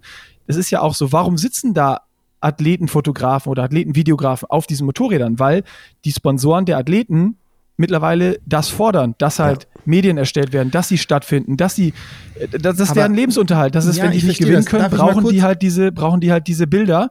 Äh, eben kurz den Gedanken zu Ende führen. Genau. Mhm. Und das ist dieses große Problem, warum dieser Medientross immer größer wird, weil das gefordert wird und weil das das Überleben mhm. der Athleten sicherstellt oder ihr, ihr, ihr Geldeingang sozusagen. Und wenn das aber von Veranstalterseite gelöst wird, indem jeder Athlet ein Bilderpaket bekommt und wo sicher mit einem guten Briefing die Motorradfahrer der Livestream gebrieft wird und wo ich als Medium nachher Zugriff bekomme auf eine Mediendatenbank oder auf eine Videodatenbank, mit denen ich meine Berichterstattung erstellen kann, dann ist das doch für mich das Allergeilste, was passieren kann, weil dann kann ich mich persönlich auch noch zum Wettkampf gehen und mich an den Streckenrand stellen. Ich kann noch Bilder einfangen, die es nicht im Livestream gibt, die, die am Streckenrand passieren. Irgendwo Stimmungsnester, mal äh, gucken, wo, wo kann ich was filmen, wo Athleten durchkommen, wo geile Stimmung ist, wo was Besonderes passiert, wo, wo, wo Bilder passieren, die ich, wo ich sonst keine Zeit für habe. Die kann ich on top erstellen und gucken, noch Side Stories erzählen und die Berichterstattung besser machen, weil die Standardbilder, die ich aber brauche für die Berichterstattung jeden Fahrer einmal von der Seite gefilmt. Langweiliges Bild, aber ich brauche es für die Berichterstattung, ähm, wenn ich ein Race-Movie machen will. Zum Beispiel jetzt einfach nur meinem Beispiel. Mhm. Wenn das sichergestellt wird über den Veranstalter, dann ist A, viel weniger Motorräder auf der Strecke, viel mehr Sicherheit und viel mehr Fairness. Und vor allen Dingen könnte man sagen, es gibt ein Kameramotorrad bei der ersten, zweiten, dritten Gruppe, dann ist sogar auch ein Motorrad bei jeder dieser Gruppen und dann kann auch man da nicht sagen, ja, die erste Gruppe hatte Motorräder, die dritte war ganz alleine. Naja, und so. vor allem hast du endlich auch mal eine spannende Berichterstattung, weil du nicht immer nur den Führenden siehst, sondern du siehst auch, was dahinter passiert. Und das ist ja auch das, was ich vor, was ich eingangs sagte oder vorher kurz gesagt habe, wo wieder jeder bei sich selber anfangen kann. Denn ich fand, es war jetzt für äh, im Amateurrennen war es sogar ein relativ faires Rennen. Also es waren jetzt keine 50, 60 Mann-Pulks, die da rumgefahren sind. Es waren Gruppen von 12, 13 Athleten, die zusammengefahren sind. Die sind aber zum Teil in Abständen von zwei Metern gefahren. Also das war wieder so, so, so dieses klassische Rumgelutsche. Wenn du in einem 50, 60 Mann-Pulk bist, dann ist es extrem schwer, fair zu fahren. Dann musst du entweder vorne rausfahren oder du lässt dich hinten diese zwölf Meter zurückfallen. Aber wenn du zehn oder zwölf Athleten hast, kannst du fair fahren. Und das ist immer das, wo ich denke, fang doch bei dir selber an. Wenn ich fair fahre, je, je mehr Athleten fair fahren, desto weniger Kampfrichter brauchen wir. Da haben wir auch wieder mhm. weniger Motorräder unterwegs. Genau. Das ist natürlich eine Wunschvorstellung, das immer ja. wieder das Gute im Menschen zu sehen. Ja. Aber ich finde halt dieses, dieses Draufhauen auf, dieses, auf diesen Sicherheitsaspekt ähm, und, und dann aber selber gar nicht so agieren, dass, mhm. ich, dass ich ein faires Rennen will. Mhm. Das finde ich halt einfach unfassbar. Ähm, und, und definitiv, Nick, auch noch zu den Fotos du kannst ja auch kreativ sein. Ich meine, ich habe auch einen Athleten, der Fotos gemacht hat, du weißt, von wem ich rede, der hat so geniale Fotos gemacht. Klar, der kommt aus Hamburg, aber der hat beim Radfahren Bilder gemacht, die könntest du an jedes Magazin verkaufen, die richtig gut sind, auch von den einzelnen Athleten, aber der war nicht auf dem Motorrad. Das bedeutet aber natürlich, dass du dich ein bisschen mit der Location vorher auseinandersetzen musst, weißt, wo habe ich irgendwie eine gute Perspektive, wo fällt das Licht rein und dann kannst du auch gute Fotos machen. Weil ganz ehrlich, dieses Foto von der Seite vom, vom Radsportler, das, das ist doch, kommt einem doch aus der Nase raus. Klar sieht das vielleicht irgendwie dann ganz gut aus, du kannst die Sponsoren alle gut erkennen, aber mit Kreativität hat das nichts zu tun. So, und dieser, dieser ganze Sicherheitsaspekt, aber da, da würde ich noch gerne dich nochmal fragen, Steffen, rein juristisch gesehen, jetzt ich weiß, da müssen mehr Sachen, musst du äh, prüfen. Würdest du sagen, dass der Veranstalter seine Pflicht verletzt hat, weil einfach zu viele Motorräder auf der Strecke waren? Ja, da, das ist ja dann auch wieder, also das ist eine Sache, in der ich mich, da, da, da tue ich mich einfach schwer, sage ich mal so, weil ich, ich sah es als Triathlet, äh, als zu und auch als Konsument sah ich als sah ich die Motorräder da vorne auf jeden Fall zu viel. Ja, und die Frage ist auch, ob ich äh, die Motorräder, wie ihr sagt, äh, das weiß ich zum Beispiel nicht, habe ich sie bei der Genehmigung, bei der, bei der Streckengenehmigung, habe ich die Anzahl der Begleitmotorräder dort anzugeben. Ich weiß nicht, wie die Ausschreibung da war. Keine Ahnung. Also ich deswegen kann ich das kann als Jurist auch nicht bewerten. Ne? Das hattet ihr vorhin aufgenommen, Punkt eins.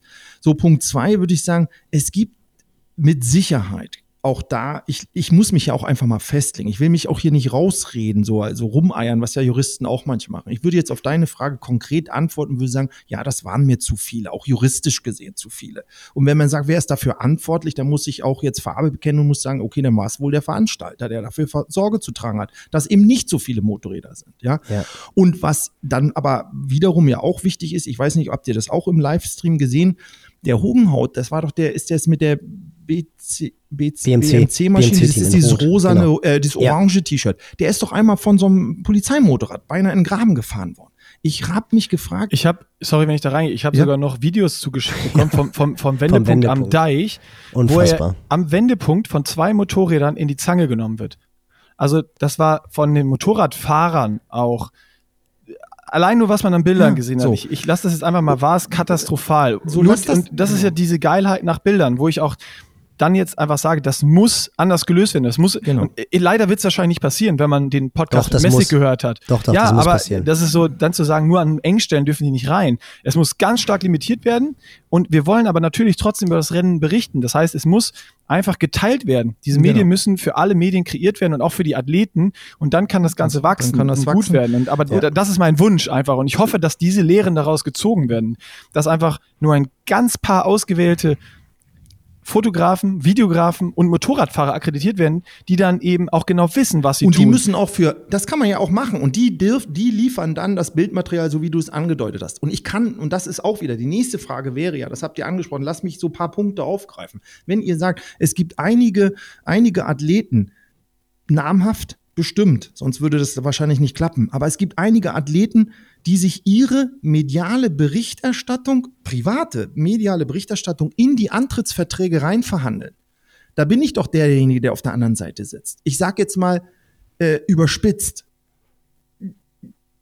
Startet der dann nicht, wenn er seinen eigenen Mediaberater nicht an der Seite hat? Startet der dann nicht? Na, dann soll er nicht starten. Ich finde, weißt du, da so kann man einen Unterschied machen. Der kann, der kann ihn ja bekommen und ich finde das auch total okay. Aber eben kein Motorrad, was Nein, so, das meine ich halt. Das und ein Wettkampf ich blicke jetzt auf die Ding ist. Und, Nick, die, und auch nicht auf dem Mountainbike auf der Laufstrecke. Genau, na das ist ja noch also wieder ein anderes ist, Thema, das weil das ja, so, was wollen wir von einem, von einem Fotografen, der das ganze Jahr, äh, ich sag mal, mit dem Athleten umgeht und so, der wird auch da dann unter, äh, unterstützende Sachen mitbringen, nicht? also mitgehen. Ja. Nein, nochmal, weil die Frage war ja, waren da zu viele Motorräder? Und dann muss man ja die Sache abstellen die, man muss ja diese Motorradcrew irgendwie, die war ja offensichtlich der jetzt der, Sto der Stein des Anstoßes. Also wir müssen zahlenmäßig fragen, da hat Nick einige Beispiele gebracht, wie man es besser machen kann. Da muss man dann, wenn man jetzt den Juristen fragt, war also da zu viel, dann würde ich sagen, ja. Nächste Frage, gab es wirklich ein Briefing? Muss man klären. Also ein Jurist, wenn ich jetzt, jetzt nehmen wir mal, jetzt wäre ich jetzt Richter, dann würde ich vom, vom Richter erwarten, dass er sozusagen das versucht, für sich sozusagen so zu, zu ermitteln. Weißt du, wenn er eine Entscheidung fällen muss, dann muss er wissen, waren die Motorradfahrer gebrieft? Hatten die wirklich ein Briefing? Kannten die alle die Stelle? Musste wirklich mal jetzt unter uns gesagt, ohne dem nahe treten zu wollen, musste das, das sind aber Sachen, die an mich herangetragen wurden und ich bin als Jurist da kaltschnäuzig, musste das ein 70-jähriger Motorradfahrer sein? Verkehrsunfälle, das sagt die Statistik, machen die älteren Verkehrsteilnehmer weniger, definitiv. Aber die Statistiken des, des, des äh, Goslar Verkehrsrechtstages sagen ganz deutlich, ja, wenn sie Unfälle machen, immer mit fatalsten Folgen. Schwerste Verkehrsunfälle werden meistens von der Age-Gruppe über 70 veranstaltet. Ja, also die, das ist so als eine Frage. Wie lange sind die eingewiesen? Wie oft war der schon? Der Veranstalter kommt aus der Nummer nur raus, wenn er jetzt zum Beispiel, die bleiben wir bei ganz konkret bei diesem Motorradfahrer, der wird sich exkulpieren, sagt der Jurist, also entschuldigen können, wenn er sagt, das war ein so erfahrener Mann, den haben wir seit weiß ich nicht, 20 Ironman-Rennen ist der schon für uns gefahren. Da hatten wir nie Anlass zur Sorge, dass der heute so so einen fatalen Verkehrsunfall verursacht, das war nicht absehbar. Und jetzt komme ich nochmal zu diesem Motorradfahrer zurück, weil ich jetzt eben gerade über sein hohes Alter gesprochen habe. Lassen wir noch eine Sache bitte, die wir noch nicht wissen. Die Obduktion steht noch aus. Es sieht für mich, jedenfalls aus Erinnerung meiner Wahrnehmung und meines Bildes so aus, als hätte er zum Überholen angesetzt und war im Begriff zu überholen. Aber die Frage bleibt natürlich, äh, jeder kann an einen Herzinfarkt, äh, Aneurysma geplatzt, irgendwas fährt der darüber in den Gegenverkehr, dann ist immer noch das Motorrad schuld, also schuld in Anführungsstrichen, dann ist die Betriebsgefahr des Motorrads, die sich hier realisiert hat, aber dann bleibt natürlich an dem Fahrer an sich dann kein kein, keine Schuld hängen. Nicht? Also wir müssen auch da noch sorgsam, das hatte ja auch wie eingangs gesagt, nach einem Verkehrsunfall mit tödlichem Ausgang wird ja grundsätzlich jetzt so eine, so eine strafprozessual oder ne, organisierte äh, Unfallermittlung stattfinden und da wird sich herausstellen müssen, warum ist es zu diesem Unfall, also zu diesem Ausscheren gekommen. Und wenn da nach einer Obduktion jetzt vielleicht festgestellt wird, ja, der war unmittelbar vor diesem Crash, hat er irgendwie das Bewusstsein verloren. Ich weiß nicht, ob das ein Rechtsmediziner äh, feststellen kann, aber muss man halt abwarten. Ne? Aber so wie es aussah, war es wohl ein Überholvorgang und dann bleibt erstmal wieder die Frage, wer überholt in den Gegenverkehr fährt, einen Unfall verursacht, ist zu 100 Prozent schuld. Ich glaube, jeder Verkehrsrichter würde diesen Unfall relativ einfach zu 100 Prozent mit der, äh, mit der Verschuldensquote bei dem, bei dem äh, sehen, der da den, den Unfall äh, im Gegenverkehr verursacht. Da hat er in dem Moment nichts zu suchen, wenn von vorne was kommt. Und wenn er es nicht einsehen kann, dann kann er nicht überholen. Das wissen wir jeder, der wir Auto fahren oder Fahrrad fahren, dass das so nicht geht. Nicht? Also ganz einfach. Ja, und, und zu dem Briefing muss ich sagen, äh, wir haben ja das, also Nick hat es ja angesprochen, wir haben ein Video vom Wendepunkt. Und ich glaube, jeder, der schon mal einen professionellen Trier, also das war die Europameisterschaft, so viel dazu, äh, professionellen Ironman-Berichterstattung gesehen hat, wenn das gut gemacht ist, weiß man, dass die Motorräder nicht in den Wendepunkt fahren. Das ist schon als Fahrradfahrer schwer, um den Wendepunkt rumzukommen. Mit dem Motorrad ist es hier noch schwieriger. Das heißt, entweder lassen sie die Fahrräder, Fahrradfahrer vorbeifahren und wenden an einer sicheren Stelle oder sie haben aber einen eigenen Wendehammer. Und das, was wir da gesehen haben, das ist ja, also da, da, war ja jedes Motorrad, das war ja, war ja nicht nur Christian Hogenhaug, das war ja auch Position 3 und 4, die fast von, da, jedes Motorrad hat fast einen Fahrradfahrer vom, vom äh, Haufen gefahren, weil es halt einfach viel zu eng war. Also ja, war ja, vor allem, das ist, das ist, das ist etwas, das ist auch etwas, muss ich auch sagen, was ich so noch nie wirklich gesehen habe. Also normalerweise ist es so, zum Beispiel bei der Challenge Gran Canaria ist es ja eine ähnliche Situation mit dem ähnlichen Wendepunkt. Dann ist es so, dass die Motorräder an diesem Wendepunkt, da steht ein Gitter, wo die Zuschauer auch nicht hinhöfen, geradeaus durchfahren. Und dahinter in drei Sätzen einfach ja. ihr Motorrad ganz entspannt umdrehen, genau. nach vorne fahren, warten, bis eine Lücke da ist und dann entsprechend wieder losfahren. Das ist eigentlich eine ganz, ganz normale genau. Handhabe in, in diesen engen Wendekreisen. Ja. Und äh, da ist die Frage, wieso fahren die Motorräder da mit der, also mit zwei Motorrädern um einen durch?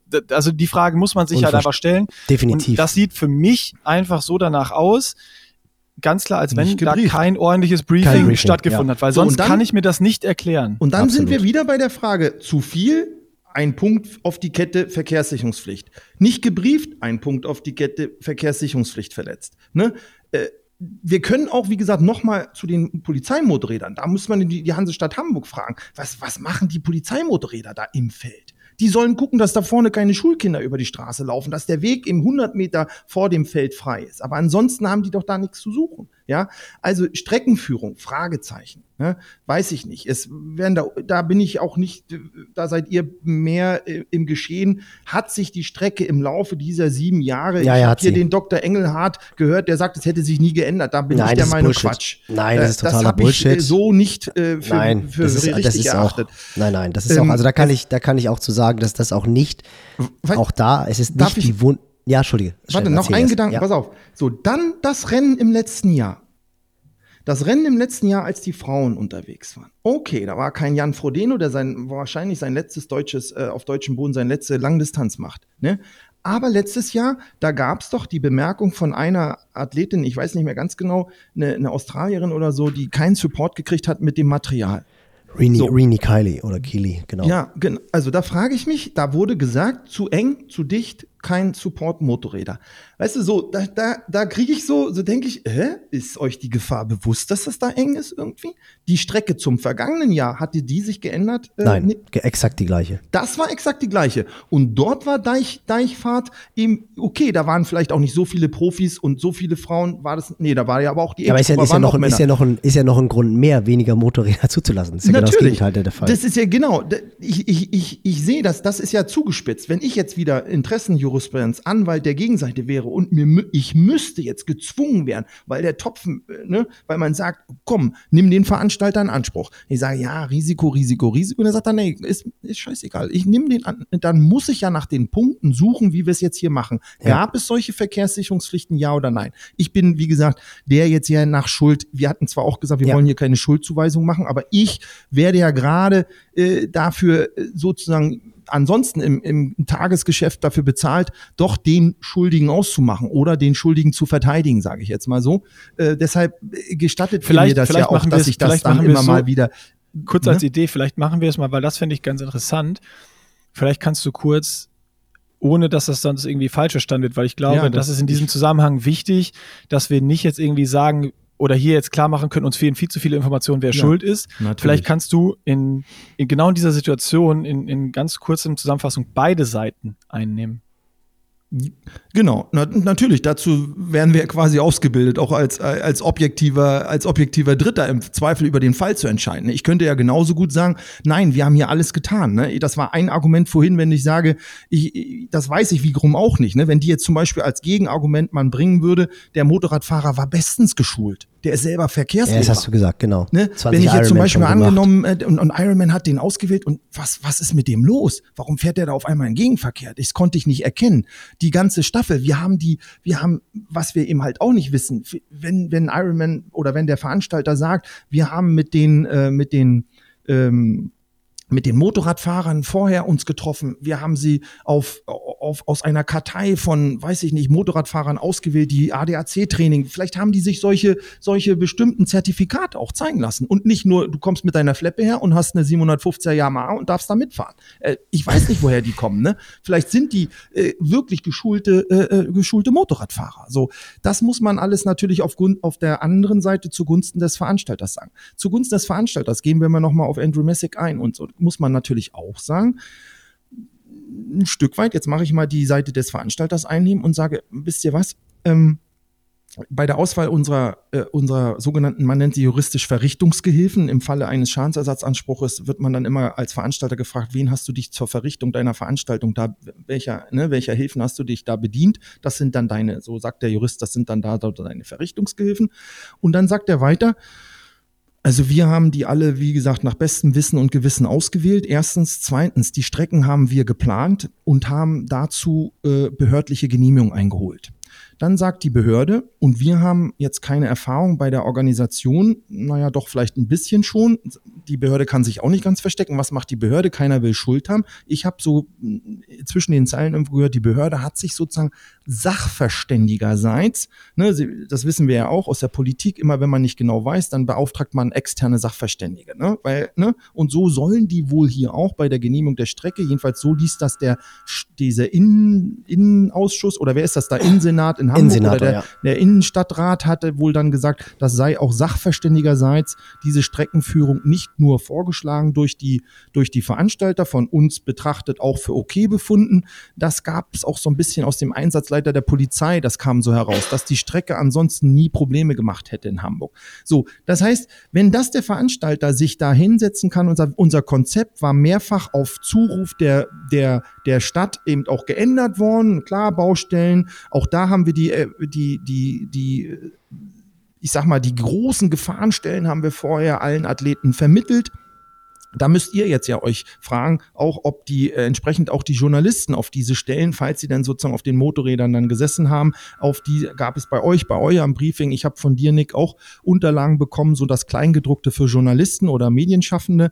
Also um das eben mal so abzukürzen, nicht, dass man sagt, ich kann mir sehr gut vorstellen, dass man auf der Seite des Veranstalters viel zusammenträgt und sagt, wir haben alles getan, was wir konnten. Es wird, wo 3000 Menschen oder sagen wir mal, ja, 3000 mit allen beteiligten anderen Verkehrsteilnehmern, wo die ein solches Wettkampfgeschehen machen, da wird es, da sind Unfälle nicht völlig zu vermeiden. Das muss man sich wahrscheinlich auch bewusst machen. Und das, das ich, wir haben gestern, Severin und ich haben gestern darüber nochmal nachgedacht, dass das gravierende, das habt ihr eingangs dieser, dieser Aufzeichnung ja gesagt, diese Macht der Bilder. Und ich glaube, äh, es, ich habe so irgendwo auch eine Zusammenfassung über diesen Tag gesehen. Da hat jemand mal so aufgeführt, einfach um die Liste auch nicht vollständig zu machen, aber einfach mal so zu sagen, wo ist schon mal im Triathlon jemand gestorben während des Triathlons? Und deshalb auch das vielleicht jetzt mal, weil du sagst, mal zu mal blicken wir mal die Interessen auch des Veranstalters nochmal anschauen. Wo ist schon mal ein Mensch gestorben bei einem Triathlon? Und das, diese Kette lässt sich bei vielen Großveranstaltungen, da lässt sich so namhaft, äh, nam, namhafte äh, Veranstaltungen auch aufführen, ja, ohne das jetzt hier zu wiederholen. Äh, wo so viele Menschen Sport machen, Fahrradfahren ist risikoreich, da gibt es Unfälle. Und äh, Muss, so, sorry, wenn ich da kurz reingehe, das ist ähm das ist ja auch so ein bisschen das, was glaube ich, also das ist jetzt wirklich äh, rein so ein bisschen äh, mein Gefühl, wenn wir in diesem Zusammenhang über die Kommunikation von Ironman sprechen, dass das, was wir am Sonntag erlebt haben, was wir alle als katastrophales Krisenmanagement wahrgenommen ja. haben und auch immer noch wahrnehmen, dass das meiner Auffassung her auch ein internes Protokoll gewesen sein könnte, was in diesen Fällen greift, weil man hat das ja auch bei Ironman-Fans schon öfter schon mal gelesen, dass dann äh, beim Ironman Frankfurt kann ich mich erinnern, ist jemand gestorben, der hat bei Hitze zu viel getrunken und ist innerlich quasi dann ja ertrunken oder hat sich halt einfach nee, verdurstet. Äh, der ist innerlich verdurstet, sagt man, glaube ich. Der hat zwar so viel Wasser im Bauch, das genau, ist ja das ja, genau. Paradoxe. Genau. Ne? Ich, ich kenne den Fall, ja, ja. Genau, das war. Und In dann Australien. beim Ironman hm. Duisburg ist jemand gestorben beim, beim Schwimmen. Und das sind dann immer so Sachen, die werden dann am Ende dieser Veranstaltung in der Pressemitteilung veröffentlicht. So, und das hat, ist aber nicht in dem Livestream live, wo wir wieder bei diesem Macht der Bilder sind, und genauso hat sich das für mich angefühlt, dass so dieses, okay, da ist wer gestorben, da wird eine Pressemitteilung äh, ähm, bekannt gegeben und am Ende ähm, war das dann in, in Hamburg auch so, dass dann kurz vor dem Zieleinlauf auch da nochmal eine Schweigeminute einge eingelegt wurde und kurz die, die Athleten oder die Zuschauer informiert worden, dass es einen Todesfall gab. Das hat sich für mich so angefühlt wie so ein Schema F, was dann abläuft in diesen Fällen. Was jetzt für Ironman aber komplett neu war und was vorher noch nie passiert war, ist, dass sich dieser Todesfall oder dieses Unglück, das muss ja nicht immer mal ein Todesfall sein, das kann ja auch ein schwerer Unfall sein, vor den Augen eines riesengroßen Publikums live abgespielt hat.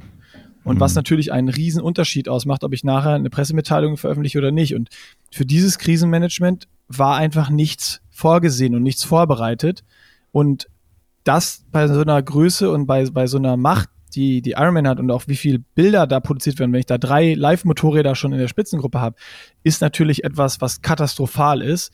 Und das ist dann das Ergebnis, was wir, was wir jetzt gesehen haben und miterlebt haben am, am, am Sonntag. Das, das, darf man denen auch übel nehmen, muss ich ganz ehrlich sagen. Ja, ja das absolut. nehme ich denen auch übel. Also absolut. das wollte ich damit ja. auch, auch klar sagen. Und das ist das, was, was man vom Gefühl hatte, da wurde nicht reagiert, sondern es wurde ein Protokoll Also, äh, das ist mein Gefühl. Es wurde ein Protokoll gefahren, was so, ja, Schema was, F. Schema F ist. Ich weiß nicht, Ja. was hinter den Kulissen wird wahrscheinlich mehr los gewesen sein, aber das ist dann vielleicht das, worauf man sich geeinigt hat. Äh, wir machen, machen wir es wie immer ähm, Mhm. mit den Fähnchen. So, so hat es sich angefühlt. Und Mhm, äh, genau. das ist, ja, das ist dann einfach das, wo, wo man schon ganz klar harte Kritik äußern muss. Ja, Ja, Und das- das- es, wird, es wird spannend zu sehen, was passiert jetzt. Mhm. Also zieht man daraus seine Lehren oder ist es jetzt wirklich nur das, was Andrew Messick gesagt hat, wir, wir prüfen jetzt unsere Kurse und in Engstellen lassen wir vielleicht weniger Motorräder rein oder gar keine. Also wenn es das war, die, nur das die Lehren sind, die daraus gezogen werden, puh, dann habe ich damit wirklich ein großes Problem. Ja, ich, ich, find, ich fand auch das, ich fand auch das Interview, wie es begonnen hat. Also in der Mitte kommt ja so ein bisschen, äh, wir haben da irgendwie eine äh, ne, ne falsche Vorgehensweise, ein falsches, wie sagtest du gerade, ein falsches Protokoll gefahren mit der, äh, ich will mich da, er hat dann die Kommentatoren ja in der Kabine am Livestream nicht, na, ich weiß nicht gar nicht, hat er sie namentlich genannt, er will den Greg Welch ist immer dabei. Ja, ja, den will er dann da ein bisschen in Schutz nehmen. Der wusste nicht so richtig, so, das ist dann, da, da ist er denn so generös und nimmt das auf seine persönliche Kappe. Ja, pff, ne?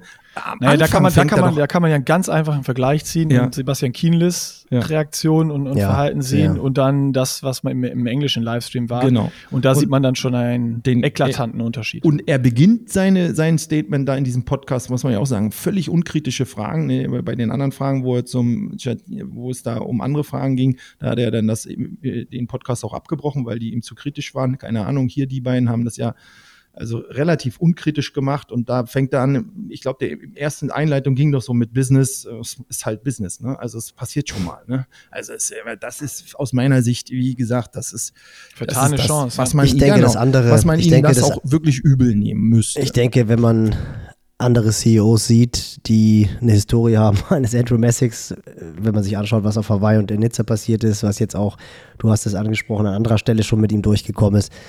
Vielleicht könnte man sowas auch als Anlass nehmen, zurückzutreten und seinen Posten zu verlassen. Äh, Das wäre, glaube ich, im Sinne der so viel zitierten Ironman Family, wo man dann ja auch immer ein bisschen drüber grinsen muss, wenn man sieht, was da zum Teil so passiert, wäre das wahrscheinlich nicht die schlechteste Alternative für das Unternehmen. Ähm, Fisch stinkt letztendlich immer vom Kopf her. Ja, ich würde sagen, was vielleicht noch ganz wichtig ist, weil das ist ja auch immer das, was, was vergessen wird, Nick. Ich glaube, du hattest die Information bekommen, dass es dem verunglückten Athleten besser geht, also gut geht sogar auch, oder? Das war irgendwie im, im Forum, wo er im, in der Konversation war. Genau, also das ist äh, so das, was dann auch die Community dankenswerterweise uns so ein bisschen zusammengetragen hat. Äh, war auch viel Hörensagen dabei, was wir jetzt auch hier natürlich komplett rauslassen, weil wir wollen da nicht irgendwie Gerüchte streuen oder sonst was. Ähm, und er hat sich gemeldet auf Strava und im Forum äh, Tra irgendwo. ich- Trainer Road, glaube ja, ich, ne, irgendwo so, ja, ja, genau. Ja, das war's.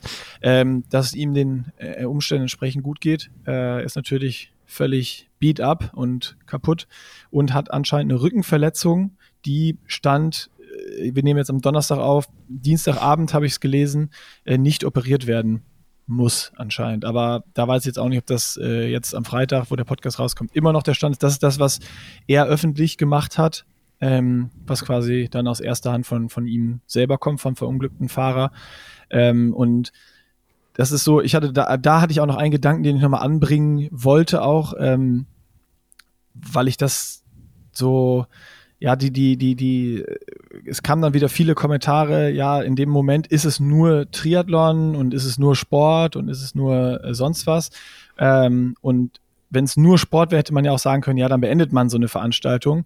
Aber wir haben ja jetzt schon A, Sicherheitsaspekte äh, äh, schon mal besprochen, warum das vielleicht auch gar nicht so clever gewesen wäre, auch hier dann die Reißleine zu ziehen, äh, wenn, wenn keine ähm, ja, Gefährdung irgendwie äh, betrifft. Aber äh, ich würde mal so weit gehen sagen, bei ganz vielen Leuten ist halt Triathlon der Lebensmittelpunkt. Ne? Das nicht nur bei Profiathleten, sondern das ist, die definieren sich darüber, das ist, das ist irgendwie alles und die haben da alles reingegeben, um so, so ein Rennen zu machen. Und das war auch so ein bisschen der Tenor, der ähm, an Feedback von Athleten, die im Rennen waren, bei uns angekommen ist, dass für die dieser Abbruch viel schlimmer gewesen wäre, als dass das Rennen weiterlief. Äh, um da einfach nur gar nicht meine persönliche Meinung, sondern das Stimmungsbild der Leute, die sich bei uns gemeldet haben. Es hat sich keiner gemeldet, der gestartet ist, der gesagt hätte, ein Abbruch hätte er gut geheißen und hätte er gut gefunden. Ähm, vielleicht hat sich gibt es mit Sicherheit auch Leute, bei denen das so gewesen wäre.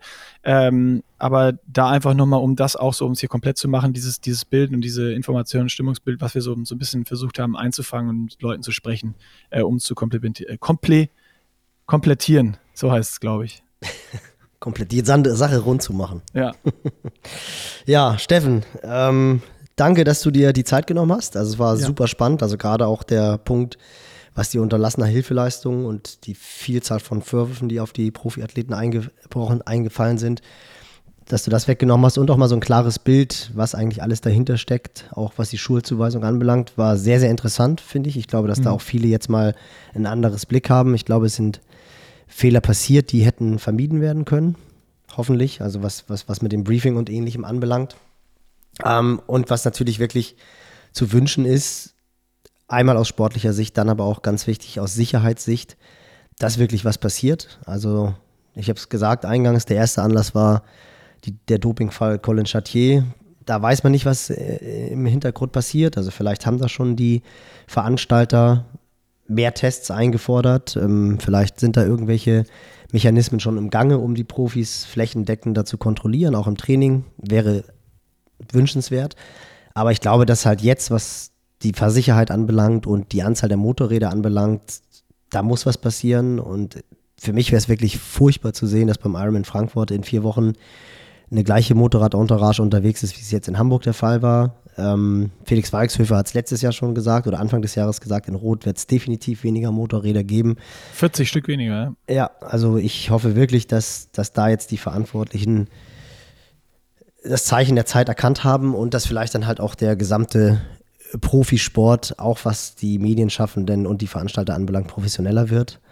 Ähm, ich habe noch, ich hab noch einen ein, ein, ein, ein Punkt, den ich gerade noch habe, weil der einfach noch hier reingehört, um es zu komplementieren, dass halt alles, alles drin ist hier. Ähm, und zwar war ja auch noch ein ganz starker Kritikpunkt im Livestream, dass Ironman Kommentare gelöscht hat, wo Infos in den Stream gestellt worden sind, äh, dass, dass der Motorradfahrer anscheinend gestorben ist und die anscheinend im englischen Stream, das habe ich nicht mitverfolgt, aber das ist so, äh, ganz viele Leute haben das geschrieben, dass da anscheinend aktiv äh, Sachen rausgelöscht worden sind oder beziehungsweise der Chat nachher ganz abgestellt worden ist, wo halt diese Informationen immer reingestellt worden sind.